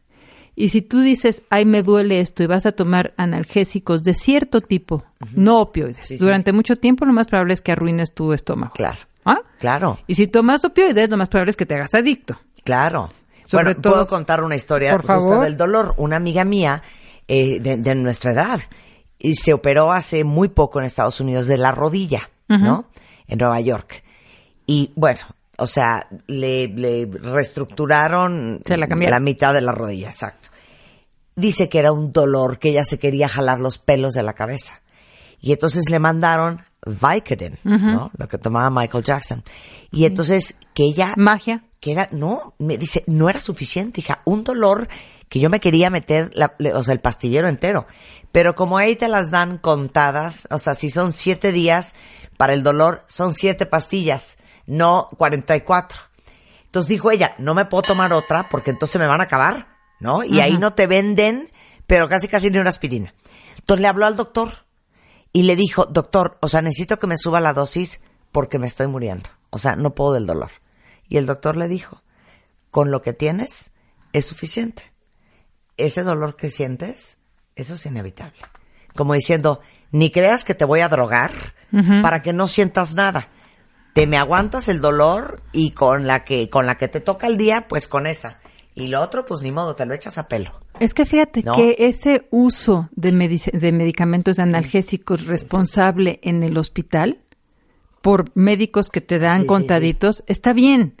El problema es que se empezaron a hacer lo que le llamaron en Estados Unidos pill meal, que fueron pues médicos y lugares en donde se empezó a recetar Breaking Breaking Bad. a, a- a dar opioides para lo que sea. Además de que en Estados Unidos en particular no tienen ciertas herramientas analgésicas que sí tenemos en México. En México utilizamos algunos analgésicos de forma muy generalizada que en Estados Unidos se prohibieron hace muchos años. Entonces se van al opioide, pues prácticamente para un dolor de muelas o para... Salió por ahí de los ochenta y tantos, noventa y tantos, eh, salió el, los opioides salieron del uso intrahospitalario controlado y casos de dolor terminal, posquirúrgicos, etcétera, se empezaron a promocionar mucho para el dolor crónico. Sí. Y el dolor crónico con una idea, fíjate, ahí hay una cosa interesantísima, hay un, un pequeño parrafito de 1980 en el New England Journal of Medicine, en donde una persona revisando una base de datos de sus pacientes tratados mientras estuvieron en el hospital con prescripción médica después de una cosa quirúrgica, llega a la conclusión que solo el 1% se convierte en adictos. Pero eso se lleva a la generalidad de la gente que no lee las fuentes originales de que el uso de opioides para el dolor solo produce dependencia y, y adicción en un 1%. Lo cual no es cierto porque ellos están en una situación clínica Claro, hospitalizada claro, y limitada. claro. Y cuando esto se va al dolor crónico y se empiezan a recetar el oxycodone o las cosas que se empiezan a eh, oxicodona básicamente, pues eso se sale de control y una proporción de esos usuarios que a la buena llegaron a quitarse un dolor se van volviendo adictos. Claro. Claro que también hay otra opción. El que ya era adicto y ahora dice, ah, mira, hay una medicina que si yo uso de otra manera, Claro. me sirve en lugar de conseguir mi heroína. Exacto. Primo hermano de lo que pasó con la anfetamina, ¿no? En cierto momento de la vida. O sea, la gente empezó a usar anfetaminas, ¿no? Para problemas como de salud o problemas de obesidad y de repente, tráscatelas, pues te daba un high la anfetamina Exacto. que todo el mundo lo empezó a usar. Regresando del corte, ¿por qué es tan adictiva la heroína y qué se siente al regresar en W Radio? No se vayan. Escuchas a Marta de Baile por W Radio. Síguenos en Facebook, Marta de Baile. Y en Twitter, arroba Marta de Baile. Síguenos en Instagram como Marta de Baile. No te pierdas contenido extra y lo mejor del día. Instagram, Marta de Baile. Hijo, estamos en una cátedra cuentavientes con Silvia Cruz Martín del Campo. Ella es investigadora del CIMBESTAB, del Centro de Investigación y Estudios Avanzados del Instituto Politécnico Nacional aquí en la Ciudad de México. Y Silvia es especialista en el estudio de los mecanismos de acción eh, de las sustancias que producen abuso y adicción. O sea, básicamente, ¿qué pasa en tu cerebro con las drogas, el alcohol y todas aquellas sustancias que producen querer abusar de ellas y que producen y generan adicciones? Porque ahorita yo no sé si ustedes sepan, pero el año pasado en Estados Unidos, es drama nacional, 35 mil gringos se han muerto por sobredosis de heroína.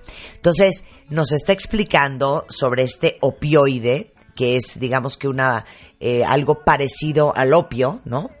Este, y cómo funciona en el cuerpo humano y por qué hemos acabado con este abuso de una sustancia que es un derivado de la morfina, ¿no? O Sí. es una... ¿no? Es un derivado de la morfina, es una molécula de hecho muy parecida a la Claro, morfina. y bueno, para todos los que alguna vez los han operado en un hospital eh, con intervenciones quirúrgicas que producen mucho dolor, eh, o alguien que ha tenido algún paciente en estado terminal, pues saben que la morfina se usa mucho para quitar el dolor. Pero si a la morfina le agregas la Si lo conviertes en diacetilmorfina, diacetilmorfina, que es el nombre que ese químico, es el nombre de, la químico de la heroína, Sí. entonces tienes una sustancia mucho más potente que produce un high mucho más alto y que tiene un potencial adictivo muy alto. O sea, la diferencia entre la morfina y la di Acetilmorfina, diacetilmorfina es la intensidad, la velocidad y la capacidad de sostener el efecto en el tiempo. Sea, la Sí. morfina es más leve, es sostenido, te- ahora sí que eh, acción prolongada. no, no es tan prolongada. Hay Sí. otros, hay otros que se diseñaron para que tengan una acción prolongada, pero, Pero sí la heroína son picos. La heroína son picos. La heroína son picos. Ahora, ¿nos puedes explicar a todos qué hace la heroína en el cuerpo? Uno. Y dos, ¿qué se siente? Sí, ¿qué hacen en general los opioides? Voy a tomar. La heroína, hay que recordar, se convierte en morfina. Entonces, si yo hablo de morfina es como si hablara de heroína, solo es cuestión de cantidad y de rapidez. Eh, lo que sucede es que, en general, lo que producen es que callan o abaten la función neuronal, la bajan. Y al hacer esto, si tú tienes una transmisión del dolor, esa transmisión a través de las vías que les llamamos del dolor, que son desde la parte periférica, digamos, hasta el la central, pues están transmitiendo una señal de alerta en el sistema que nos duele algo. Ajá. Y son neuronas que están, digamos, disparando, que están en actividad. Si tú tienes actividad en el, en el intestino, también eso está regulado por una función neuronal, ¿sí?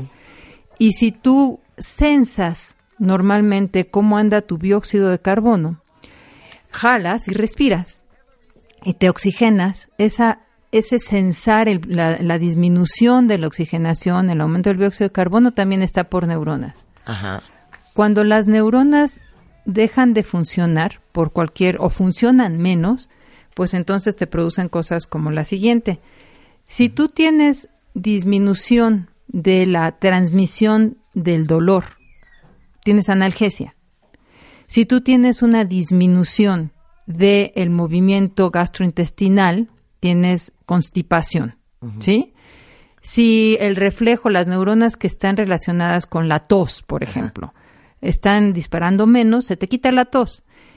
Pero si las neuronas que están sensando tu dióxido de carbono y regulando tu respiración funcionan menos, entonces dejas de respirar. ¿No? Ahora, Sí. ¿qué hacen los opioides? ¿Qué hace la morfina, la heroína y varios de esos? Evidentemente nosotros, digamos evolutivamente, no evolucionas para tener eh, receptores a una sustancia que esté en una planta, sino que la sustancia que está en esa planta se parece mucho a tu sustancia endógena, que son los opioides endógenos o las endorfinas. ¿Por qué fue tan evolutivamente bueno que tuviéramos endorfinas? Porque tú tienes la señal dolorosa, por ejemplo, que es una alerta, como quita la mano de ahí si te estás quemando, pero esa señal pues tiende a desaparecer. No se trata de que se mantenga, es una señal de alarma. Cuando tienes dolor y te sobas y cuando retiras todo eso, ¿qué pasa? Ya se transmitió el dolor y liberas endorfinas que lo calman, ¿sí? Otras cosas, liberas endorfinas que te hacen sentir bien, como hemos platicado en otras ocasiones, si corres, si amamantas, si tienes relaciones sexuales, todo ese tipo de cosas liberan endorfinas y tienen una capacidad de que repitas la respuesta, la, la, pues la conducta. Para esas endorfinas están esos receptores, opioides les llamamos, en nuestro organismo. Cuando tú tienes una sustancia externa que es capaz de unirse a ese mismo lugar, entonces activas esas vías, pero las activas con una sustancia más potente que no se está produciendo a demanda y que dura mucho sus efectos en comparación con los de nuestras endorfinas Sí, que son de unas cuantas que es una minutos. payasada, ¿eh? Sí. O sea, un trancazo en el dedo chiquito del pie, esa endorfina no sirve de nada porque duele como el alma. Ajá, pero, pero menos que si no las tuvieras, ¿no? Imagínense si no las tuvieras. Es- Imagínate si no las tuvieras. Entonces, ¿qué sucede? Que tú tienes una sustancia que haz de cuenta que, lleva al máximo tu organismo y al máximo la, la respuesta de esos receptores. Y por mucho tiempo. Si está ese receptorcito acostumbrado que llega a la endorfina, pum, responde y, y en 15 minutos ya no hay nada. Y ahora tienes una cosa mucho más potente, mucho más potente, que llega y se queda ahí dos horas. Activándolo, la célula funciona de otra manera. Pero ahorita vamos a eso. ¿Qué sucede cuando la gente consume heroína? Quita la tos, quita el dolor, quita, eh, eh, produce constipación y si tienes diarrea, te quita la diarrea. Y en general produce un estado de relajación muy particular y un high, que es a otro nivel, a nivel cerebral, porque libera dopamina muy intensamente, que, se, que es a lo que le llaman el rush, que se conoce como, se identifica como algo extraordinariamente fuera de lo común y placentero, que no regresa, o sea que es de lo primero que se desarrolla tolerancia y que se recuerda muy intensamente. También produce, por ejemplo, la, la constricción pupilar, esto de las este, pupilas en punto de alfiler, otras cosas como boca seca, como comezón. Pero bueno, si lo vamos a ver a nivel del sistema nervioso central, disminuye la, la transmisión de, de las neuronas en general, con una gran relajación, con un gran sentimiento de paz y con disminución de la función gastro- gastrointestinal y disminución del el control de la respiración.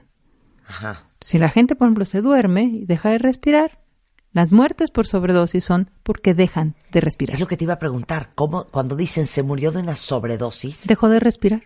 es dejó de respirar? Sí, y ahorita que ¿Por qué? tenemos Porque se metió tanta heroína o heroína con fentanil, o heroína con fentanil, o fentanilo le llamamos en español. que ahora, ahora sí que se durmieron tanto las neuronas que dejó de funcionar todo. Deja de respirar.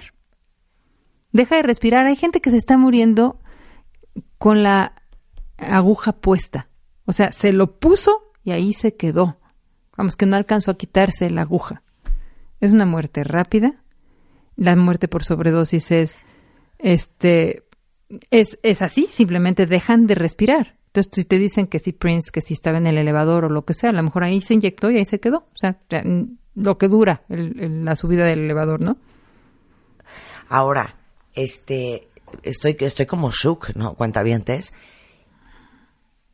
Cuando dejas de respirar, es porque no sé cuánta heroína te tienes que meter o cuánta heroína se meten. ¿Alguien sabe eso, cuentavientes? ¿Cuánta heroína se meten? ¿Es un gramo o cuánto será? Pues va subiendo la dosis dependiendo de cuánto, porque generan tolerancia. Es lo que te iba a decir, este efecto que dices que en el cerebro que sientes una relajación y ha de ser como estar en el paraíso, eso es lo primero a lo que a lo que eh, Pero lo primero, resistencia. como hasta las, como desde la segunda dosis. O sea, ¿cómo, cómo? Te sí, metes la primera. Y ese, ese es un efecto que van a recordar como muy intenso, muy placentero. Y quien dice soy el rey del Sí. mundo. Y ese, es- ese prácticamente no va a regresar. ¿Sí? A ese efecto se genera una tolerancia prácticamente La- desde la primera vez. desde la primera vez. La segunda es menos, la tercera es menos y lo- nunca vuelve. Y entonces la segunda vez estás buscando el efecto de la primera. Ajá. Y entonces, ¿qué haces? Pues tomas más. Sí. ¿no? Y vas des- desarrollando tolerancia a ciertas cosas, pero no a otras. Y a la depresión respiratoria no desarrollas tolerancia. Entonces, pues se mueren de, de sobredosis. Es una de las... Pero imagínate que si la, la- el fentanilo es 100 veces más potente que la morfina y 10 veces, 50 veces más potente que la morfina o lo que sea, Claro. y varios más que la heroína. Tú mezclas heroína con un poquito de fentanilo Sí. y aunque la cantidad que le hayas puesto de fentanilo es muy chica, su potencia es tal que te estás exponiendo una dosis mucho mayor. Claro. ¿Y cuánto dura el efecto de la heroína? Pues depende también de las personas, pero es corto, es alrededor de dos horas, una cosa por el estilo. O bueno, sea, eso es corto. No, bueno. bueno, el high es mucho más corto, Wow. pero el efecto en general Sí. psicoactivo, o sea que Claro. todavía hay efecto, eh, es este, pues es, es cortito, digamos. Ahora, siguiente pregunta. Ajá. ¿Te mueres de sobredosis, Silvia, porque te metiste demasiado líquido en una sola inyección o porque ya se te estaba empezando a pasar el efecto y te lo volviste a meter? O sea, ¿ya me entendiste? Sí, ¿Es lo sí, duro sí. o lo tupido? Es lo duro. Básicamente es lo duro. O sea, la gente al ponerse mira, em, una de las cosas que está sucediendo es que la heroína viene adulterada con fentanilo. Entonces, la gente lo compra. Y hay, hay Y muchos... Para saber si tiene fentanilo. Para saber no si tiene fentanilo. Ahora, lo que vende, lo que se ha estado vendiendo de heroína ha cambiado con los años. Se vendía proveniente, pues, por ejemplo, de Afganistán, lugares por allá, que para llegar a los lugares en donde se consumía podía ser cortada hasta siete, ocho veces. Y lo estaban vendiendo, se distribuyó mucho también entre consumidores.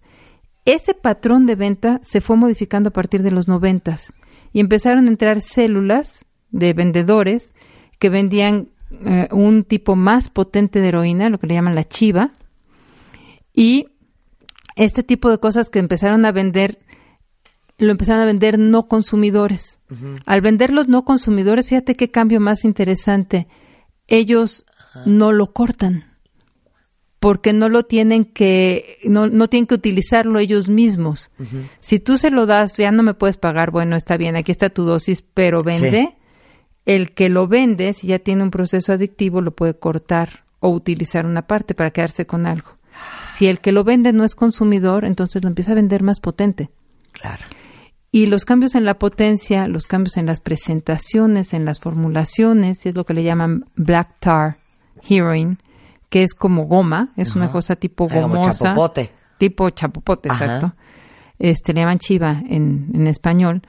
O si lo llaman como polvo, si el polvo está adulterado, si tiene fentanilo, todo eso son cosas que ya no tienen que ver con el origen de cómo empezaste a consumir, sino con qué consigues. Y cuando consigues estas cosas más potentes, la probabilidad de que te mueras es más alta. Claro.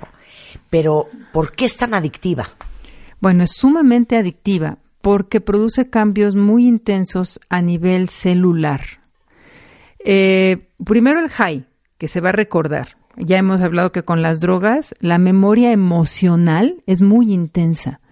Así como, como cuando tienes una cosa muy desagradable no la olvidas, que es el estrés postraumático, también una cosa que te modifique intensamente el estado de ánimo, incluso para una sensación de relajación, no la olvidas y vas a buscarla. Desde ahí está el gran riesgo, porque en primera ya no es encontrable y la probabilidad de que digas, ah, estuvo padre y no lo voy a volver a buscar es más baja. ¿Pero por qué? Porque está activando centros en el cerebro que están evolutivamente se formaron o se prevalecieron para que repitamos conductas. Y esto lo activa al máximo. Vamos, liberas dopamina allí, intensamente asociado a la conducta y activas todas estas vías que les llamamos de recompensa. Y aunque tu cabeza digas, en- me está haciendo daño, otra parte de tu cabeza, una parte más emotiva y más evolutivamente antigua, dice, pues ni modo, ¿no? Claro, claro. Por otra parte, el cambio a nivel celular es tremendo, porque como tú tienes estas endorfinas frente a las que reaccionas y es cortitita tu reacción, y luego tienes una cosa que dura muchísimo, lo que sucede es que la célula se adapta. Sí. Si tú tienes esa sustancia ahí presente, la célula se adapta. No puede no responder, no Claro. puede estar dormida. Claro. Entonces vamos a suponer que lo que hace para inhibir es evitar la entrada de calcio a la célula. porque El calcio es un gran disparador de cosas. ¿Qué pasa cuando las células han estado en presencia de eso repetidamente? Hacen más canales de calcio Claro. y compensan, ¿sí? Y como eso, hacen muchos cambios intracelulares. Imagínate que esta célula quietecita y con, te voy a poner un ejemplo de caricatura, Sí, con sí. un canal de calcio, llega un opioide y acalla el canal de calcio. No puede entrar. Bueno, esta célula repetidamente empieza a sintetizar 10 canales de calcio. Cuando tienes el opioide y le vas echando más, la célula sigue calladita y no ves nada. Quita el opioide. No, bueno. Entonces tienes una cosa muy intensa que es el síndrome de abstinencia, porque te hiciste dependiente físicamente. Y toda aquella parte de inhibición ahora se va a traducir en una sobreestimulación y sobreexcitación a nivel neuronal, prácticamente en todos los aparatos y sistemas. O sea, entonces espérate, se me va el efecto de, de, de la heroína y qué. Bueno, si, todo si, lo si te dieron multiplicado por mil. si te dieron un, un hospital cada 24 No, ya horas, estamos no. hablando de una esquina en un gueto. En una esquina, Sí, en un gueto. sí. Se te acaba la heroína a la que has estado acostumbrando tu cuerpo a que así funciona. Y entonces vas a empezar con la peor de tus gripas aparentes. Ajá. Con todas las secreciones aumentadas, porque todas las neuronas están disparando con, con locura, entonces vas a lloriquear, vas a moquear, vas a sudar. Conforme van pasando las horas, el cuerpo va empezando a pedir más y entonces se van a sentir calambres abdominales, se va a sentir esta piel de gallina, va a empezar este bostezos incontrolables, va a venir la diarrea, va a venir un aumento de presión arterial. O sea, realmente el síndrome de abstinencia es tan molesto que entonces, pues no quieres caer. Si tú juntas la gran capacidad de sentir esta recompensa o de recordar esta recompensa, más el miedo de sentirte mal al dejarlo, pues vas por la siguiente dosis. ¿Qué va a pasar con una persona que diga yo ya no quiero, ya, ya no puedo? O lo metes a un programa de detoxificación y está muy motivado. Realmente tienes que acompañarlo durante el proceso de síndrome de abstinencia. Tienes que acompañarlo porque se puede deshidratar, porque no va a dormir, porque va a estar extraordinariamente débil, va a tener calambres abdominales. Hay que ayudarlo, hay que darle cosas que le permitan transitar por el periodo de síndrome de abstinencia sin sentirse tan mal. Puede ser tan complicado que necesites en un momento dado darle una terapia sustitutiva. Habrás oído hablar de la metadona. Sí, claro. No, of course. Sí, sí, sí. Sí, claro, lo que sea para ir haciendo una transición más leve, así como te dicen que no te vayas a quitar el antidepresivo, el ansiolítico de un trancazo. Pues ¿no? es, es tu cuerpo está tan acostumbrado Claro. a funcionar con eso y digamos tienes toda esta sobreproducción de otras cosas en celulares que eh, a veces lo que se necesita, sobre todo en los adictos de 20 años o que se inyectan diario, lo que sea, pues es una clínica de metadona en donde vas a tomar algo que no tiene el high o que es muy bajito, que dura mucho tiempo y que te mantiene sin caer en abstinencia, como la metadona Claro. o la buprenorfina. Para sacarte de la barranca. Pues sí. Qué cosa más impresionante, ¿eh? Queríamos hablar del tema porque esto es un, eh, es un drama eh, en los Estados Unidos y es, es, es un problema a nivel mundial, esa es la verdad. Porque a diferencia de lo que ha sucedido en otros eh, picos de consumo de heroína, ahora muchos de los afectados son chavos súper, súper, súper jóvenes. Muy. y, y queríamos entender todos el tema de la heroína y de los opioides en general eh, con nuestra maestra experta picuda Silvia Cruz Martín del Campo, investigadora de cómo funcionan las sustancias que producen abuso y adicción en el cerebro del Sinvestav del IPN. Muchísimas gracias, mi queridísima eh, Silvia. Nos encanta, si alguien quiere comunicarse con ella, les damos su mail, es slcruzm arroba sinvestav punto mx. Marta, un gusto siempre. Eres lo máximo. Ya sabes que yo soy tu fan number one. ¿Todavía no tienes ID de cuenta viente? Consíguelo. En martadebaile.com. Martadebaile.com. Y sé parte de nuestra comunidad. Marta de Baile en W. Entra a wradio.com.mx. Entra y checa más información de nuestros invitados, especialistas, contenidos y escucha nuestro podcast. Marta de Baile. On the go. Oigan, está con nosotros una de las personas con quien más disfruto platicar. Ángeles Walder viene desde España y con ella siempre hemos hablado del tema de la des- Descodificación biológica. Te amo, gracias, hija. Descodificación biológica.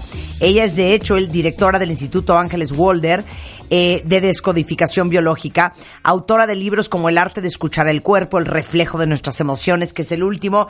Exacto. Porque ya está en España el libro, ¿no? Está en España, salió en febrero y ahora llega a tu mesa. Y básicamente, hoy vamos a hablar de todos los que traen broncas de pareja. Vamos a aprender desde la descodificación biológica, desde por qué se forman las parejas. O sea, por qué acabamos con la fulana o con el fulano con que estamos hoy. Eh, y cómo es que las relaciones se descomponen. ¿Por qué si todo iba bien no entendemos esto fue gradual? ¿Qué día comenzó todo a derrumbarse? ¿Qué pasó? Y para empezar, para todos los que en su vida han oído descodificación biológica, dales en 30 segundos el glosario. es una herramienta que nos Ajá. sirve para encontrar los puntos de conflicto que tú no has visto. Por ejemplo, si O viene sea- alguien con un tema de pareja Sí. Y, y trae un problema físico, alguien viene con un problema de vagina, una Sí. infección, Sí. nosotros lo primero que tenemos en cabeza pensar es, vale, conflicto biológico de pareja. Y con la descodificación, como herramienta, vamos a ayudarle a encontrar dónde comenzó esa historia, ese problema. Y por eso es tan interesante de O poder sea, es mirar, entender, Ángeles, entender. qué nos quiere decir nuestro cuerpo Exactamente, por eso es el arte con de las manifestaciones físicas. Claro, exacto. Porque obviamente, si ustedes han oído de metafísica, se explica que todo lo que representa o, o- o- o muestra el cuerpo físico viene de una emoción. Siempre miramos la psique, o sea, la manera de responder ante los eventos, no es una historia, es como tú respondes ante esa historia, las emociones que se cargan en ese instante, la reacción que hay en el cerebro y por eso a veces nos duele la cabeza y la descarga que hace el cuerpo. Entonces, cada, cada mensaje que te da el cuerpo trae un código por detrás que tú eres capaz de leer si sabes escucharte. Claro. Eh, ¿Te acuerdas el libro de mm, Heal Your Body de Louise L. Hay? Sí. Es un poco eso, ¿no? Mm, yo te diría que no. Mm, Me ¿No? encanta el trabajo que ella hizo y cómo estimuló a todo el mundo a que se quisieran. Pero la descodificación biológica se basa en la biología, en la función del órgano. Si la vagina y el cuello del útero sirven para el contacto en el momento de la penetración, Ajá. eh, no van a tener un problema de no me siento sexualmente atractiva, no, van a tener un problema precisamente de frustración sexual o afectiva. O sea, no es eh, algo, una idea metafórica, sino que es la biología y eso es lo que vamos a ver, buscar. de- a ver si con este ejemplo lo- me, me queda más claro. Si me duele la rodilla derecha y siempre padezco de la rodilla derecha, no de la izquierda. Y eres diestra. Ajá, y soy diestra, claro. ¿Eso qué? Ahí te estás sometiendo. Tienes la sensación de que te doblegan con un peso, porque es para lo que sirve la rodilla. La función es permitir el que se articule un segmento y poder dar un paso. Pero si a ti te hacen bajar porque te estás sometiendo a algo que no quieres, tienes muchas posibilidades en tu cuerpo de sacarlo, pero con esa sensación es la rodilla.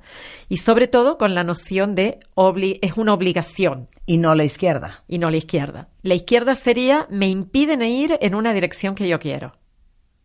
Qué o sea, quiero ir hacia algún Sí, lado, sí, sí, pero lo tengo impedido. En cambio, aquí me siento obligado, no puedo. Y por eso tantos adolescentes sufren de las rodillas, porque su papá, su mamá o el propio sistema escolar les obliga o y se yo te sienten podría obligados. decir, no, Ángeles, no seas payasa.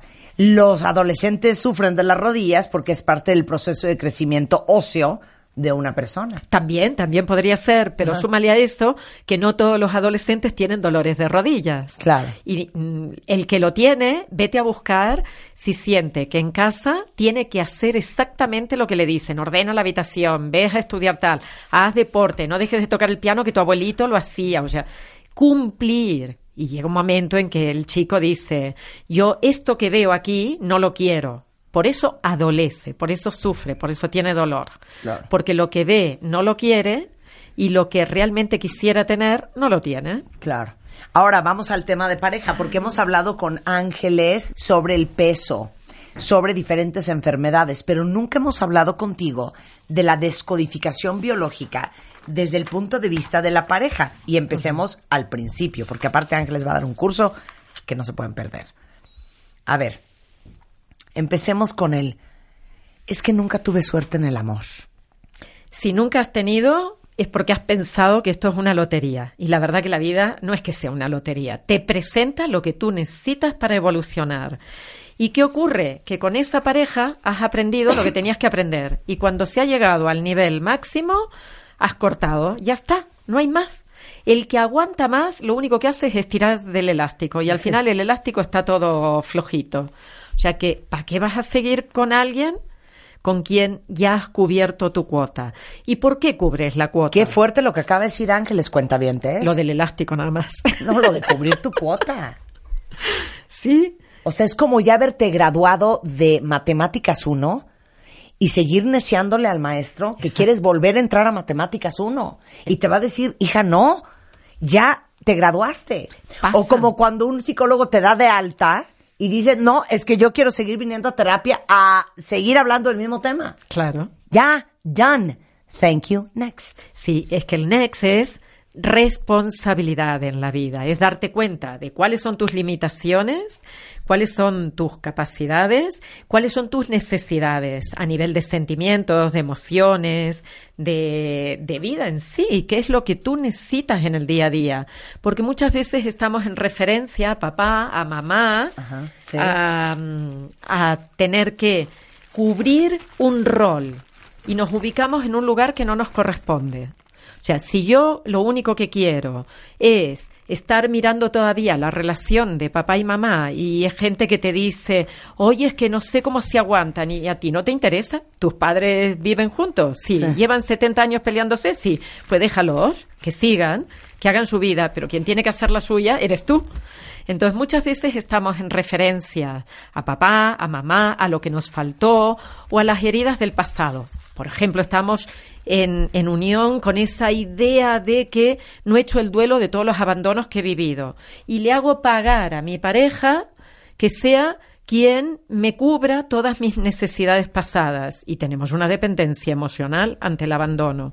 El otro solo puede estar como vaca lechera dándome todo el día y no puede ser. Y sea hombre o mujer, cada uno tiene que ser un adulto responsable. Por eso la mayor parte de las veces, cuando se cubre un ciclo de pareja, cuando ya está el tope, avanza a otra cosa. Claro, ahora, nada más porque nosotros aprendemos aquí por repetición. Vuelve a decir, mensaje cariñoso, a todos ustedes que dicen, es que yo no tengo suerte en el amor. La tienes. Todos tenemos la suerte de poder enamorarnos. Enamorarnos significa ver a alguien, sentir chispas por todo el cuerpo y lanzarte como si fueras elefante por tobogán. Sabes, allá vamos y, y vas a parar muchas veces a, a estrellarte. Pero todos tenemos la posibilidad de enamorarnos. Entonces, Solo cada vez depende- que tengas la tentación de decir, no, hija, es que yo no tengo suerte en el amor, No, no. ¿por qué debemos de sustituir esas palabras? porque tienes la posibilidad de enamorarte como siete veces fuerte y después todas las que quieras así suavecito. Pero de esas de intensidad que se te suben todas las hormonas y que el cuerpo se vuelve loco y que estás tres años cegado porque no ves absolutamente nada más, la tienes. Solo tienes que sanarte. Solo tienes que ver cuáles son tus problemitas para no pasárselas al otro. Y sí que tienes la posibilidad de encontrar gente, pero sal de donde estás metido.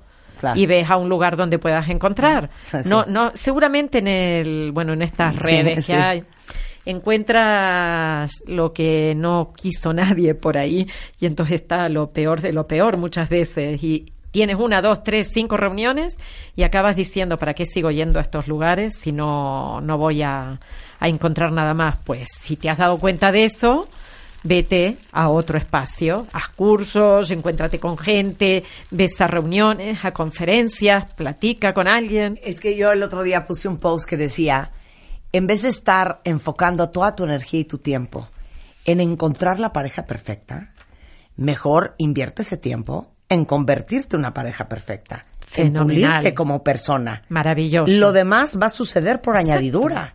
Es que lo demás viene. Viene solo. Pero no, es lo que te digo, no puedes estar sufriendo por los rechazos que has vivido en tu vida, con rencores porque otras parejas te han hecho esto y lo otro. Porque una pareja es el 50%. O sea, lo que le estás achacando al otro, no lo estás mirando en ti.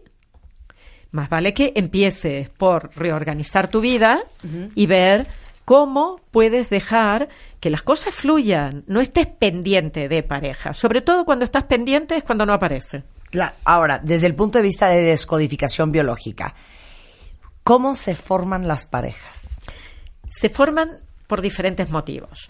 Por un lado, ¿Qué vocación tienes? ¿A ti te gustaría tener familia? Hay niños o niñas que de chiquitines dicen, de mayor que quieres ser, papá o mamá. Y entonces tienen la vocación de tener familia. Y luego anhelan, buscan a alguien, captan con sus feromonas, captan al otro y dicen, este tiene la mejor carga energética y la mejor carga genética para que yo pueda tener un hijo. Y cuanto más alejadas las cargas genéticas, Sí. mm, biológicamente es mejor para el nuevo ser. La histocompatibilidad, ¿se acuerdan bien, que hablamos de estupendo. Pues una vez que está definido, tú quieres pareja con hijos, pues busca una persona que puede ser pareja con hijos. Porque si buscas a alguien que tiene vocación de soltero y tú quieres hijos, vas a estar luchando todos los días. Quiero tener ahora, no, espérate, vamos a comprar el piso, vamos a ir de vacaciones, vamos a tener coche, vamos a casa de vacaciones, pues no vas a tener nunca la posibilidad de tener un hijo. Y vas a estar en lucha hasta que finalmente dices, mira, a mí se me está pasando el arroz, tengo 38 o 39 años, tú no quieres, pues ya me largo y me voy a buscar a otro con quien tener. O se acaban teniendo hijos solos con, con diferentes métodos. Pero también podría ser que esa pareja la busques para no estar solo. Quien no se ha sanado la soledad y vive en desolación va a sufrir con cualquier pareja. Y esto es, empieza por mirar si te satisface estar contigo mismo un sábado por la tarde, solito en casa, solita en casa, leyendo y haciendo lo que a ti te interesa. No le pidas al otro que venga a ser tu media naranja eh, porque acabarán siendo medios limones o medias toronjas. No te pueden dar lo que tú a ti te falta. Tienes que estar, como tú has dicho antes en esa frase maravillosa que no puedo repetir en este momento, pero tienes que estar completo Claro. para ir a buscar. Entonces, hay diferentes niveles de pareja. O voy a buscar una pareja para cubrir, muy freudiano esto, para cubrir a papá o a mamá, ¿no? Para tener O el sea, rol. porque uno piensa, y yo, yo creo que un poco ese es una, un autoengaño. O sea, tú piensas, porque aparte el enamoramiento todo es pésimo. O sea, primero te vas como gorda en tobogán, te enamoras hasta las manitas y ya después medio empiezas a cuestionar, si es que te cuestionas, ¿eh? Porque muchos nos casamos hasta sin cuestionar las primeras veces cuando éramos más jóvenes. Pero creerías que estás con la persona con que estás hoy porque físicamente te gustó y porque te cayó perfecto. Pero nunca fue e inconscientemente, a lo mejor tu neurosis hizo clic con la de él, tu enfermedad cupo perfecto en la de ella. Este, hay otro dicho que dice, tu pareja es del tamaño de tu enfermedad. Claro. ¿No? Y nosotros creemos que acabamos con esa persona porque nos gustó y nos cayó perfecto. Pero el subconsciente es bien sabio y desde muy temprano yo creo que ambos empiezan a jugar un juego a ver si embonas y si te sigue la corriente el otro, está perfecto. Las patologías embonan sensacional. ¿Me explico? Yo te diría, el árbol genealógico es- compatible entre sí en una pareja. O sea, a mí me parece que me encuentro con alguien y flash, me enamoró su físico, su olor, su cara, la manera de hablar y eso es lo romántico, eso es lo de violín. Pero a partir de aquí, inconscientemente, como tú dices, los árboles se han unido y lo que yo traigo con mi historia, lo que traigo con, con a- ahí cargando de mi abuelita, por ejemplo, mi bisabuela fue casada, casada por su padre con 14 años con un hombre de 48 viudo que tenía cinco hijos. Esto es real. Con 14 años, una mujer la dan a un hombre de 48. Imagínate lo que fue su historia. O eh, han habido un montón de, de muertos en el, en el árbol, muertos de hombres, parejas, Sí, jóvenes sí. o mujeres que pierden los hijos en el parto y se mueren jóvenes. ¿Qué voy a buscar? Alguien que complemente esa historia. O sea, yo no puedo, si, si he sufrido con un hombre porque me hicieron ca- casar con 14 años, o repito o compenso y entonces hay mucha soltería en este momento, mucha vocación de no quiero pareja o quiero una pareja para pasarlo bien porque no me quiero comprometer, porque en mi árbol el compromiso fue demasiado pesado, fue demasiado intenso. O sea, sí que me enamoro porque verdaderamente vamos a buscar eh, a nivel físico, hay estudios eh, de biología que han demostrado cómo voy a mirar en el otro que tenga la cara ancha, una mandíbula prognata, así que salga, porque me da la sensación de fuerza en el hombre, unas espaldas anchas y unas caderas estrechas. Y el hombre va a mirar curvas, pero es absolutamente natural que lo haga porque si tenemos curvas en los pechos y en las caderas, quiere decir que tenemos una grasita extra para ser buenas madres en una maternidad. Ese 20% de grasa extra que tiene la mujer que no tiene el hombre. O sea que físicamente hay una lógica biológica en la búsqueda de la pareja. Pero luego detrás de todo eso, mira los árboles. Mira tu padre y tu madre y tus suegros cómo vivieron y cuáles son las cosas que tú tienes que trabajar, porque esas son las que tiene que trabajar tu pareja. O sea, si tu pareja tuvo historias con su padre, su madre, sus hermanos y sus familiares, te toca a ti hacer de maestrito de ese librito. Y ahí es cuando decimos, ¿no? Límpiate antes de ir, porque si no después vienen los reclamos. ¿Cómo descodificas entonces los problemas que tienes en pareja?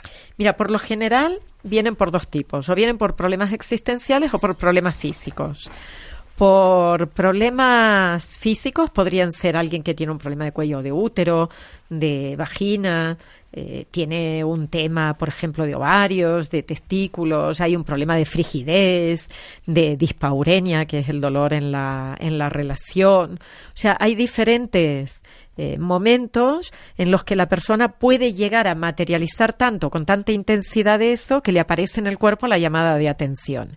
Y cuando viene, evidentemente, si viene alguien con un problema de vagina o de cuello de útero, yo le tengo que preguntar por la frustración sexual y afectiva. Y eso nos remite a la pareja. Por ejemplo, cuando hay relaciones triangulares, cuando sientes que el otro está mirando más a otra persona que a ti, pues vigila porque la vagina y el útero son los órganos que van a hablar esa sensación de pérdida de, de esa pareja, pero en una triangulación. O quizás el hombre viene por un problema de impotencia, por un problema de, territorio cardíaco. Una historia cardíaca nos remite a que el Señor está mirando a la mujer como si fuera su propiedad. Entonces partimos de que la persona o viene con un tema que es no consigo pareja o mi pareja no, no nos llevamos bien y queremos ver qué podemos hacer o de un problema físico. Y a partir de ahí se desencadena el hecho de que miramos desde cuándo y le podemos decir cuál es el código biológico que hay detrás. Y empezamos a trabajar con las sensaciones corporales. Para dejar de caer en relaciones infelices, para empezar a entender y a descodificar tu biología, a eso viene Ángeles de España bastante seguido, no solamente a México, está en Argentina, va a Chile, ahora va a estar en Colombia. En Miami. En Miami. Muchas gracias. Un abrazo a ti. Ángeles, un Gracias. placer tenerte aquí como siempre. Bueno, cuentavientes, ya saben que yo soy una obsesiva de la limpieza y para todos los que son idénticos, les tengo una gran alegría que es un limpiador de vapor SC3 y una aspiradora DC3 que les vamos a regalar cortesía de Karcher.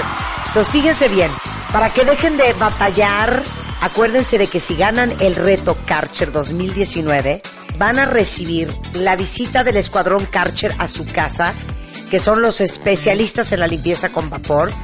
Y como de nada les sirve que les limpien una sola vez y se vayan, les van a dejar esta alegría increíble que es el limpiador de vapor y la aspiradora. Lo único que tienen que hacer es entrar al reto Karcher, subir la foto de ese espacio que tanto trabajo les cuesta limpiar o que alucinan limpiar todos los días.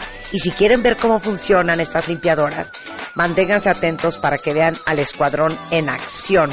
Ya saben que limpiar con vapor elimina el 99.9% de las bacterias y no necesitan usar químicos y aunque no lo crean, ningún otro producto de limpieza. Entonces, acuérdense, Reto Karcher 2019, toda la información en bebemundo.com, diagonal Reto Karcher. Con esto nos vamos, cuentavientes, no se vayan ustedes, hay mucho más el resto de la tarde en W Radio. De hecho, después del corte, Carlos Loret con todo lo que ha pasado en México y en el mundo. En Así las Cosas, emisión de la tarde, solo en W Radio.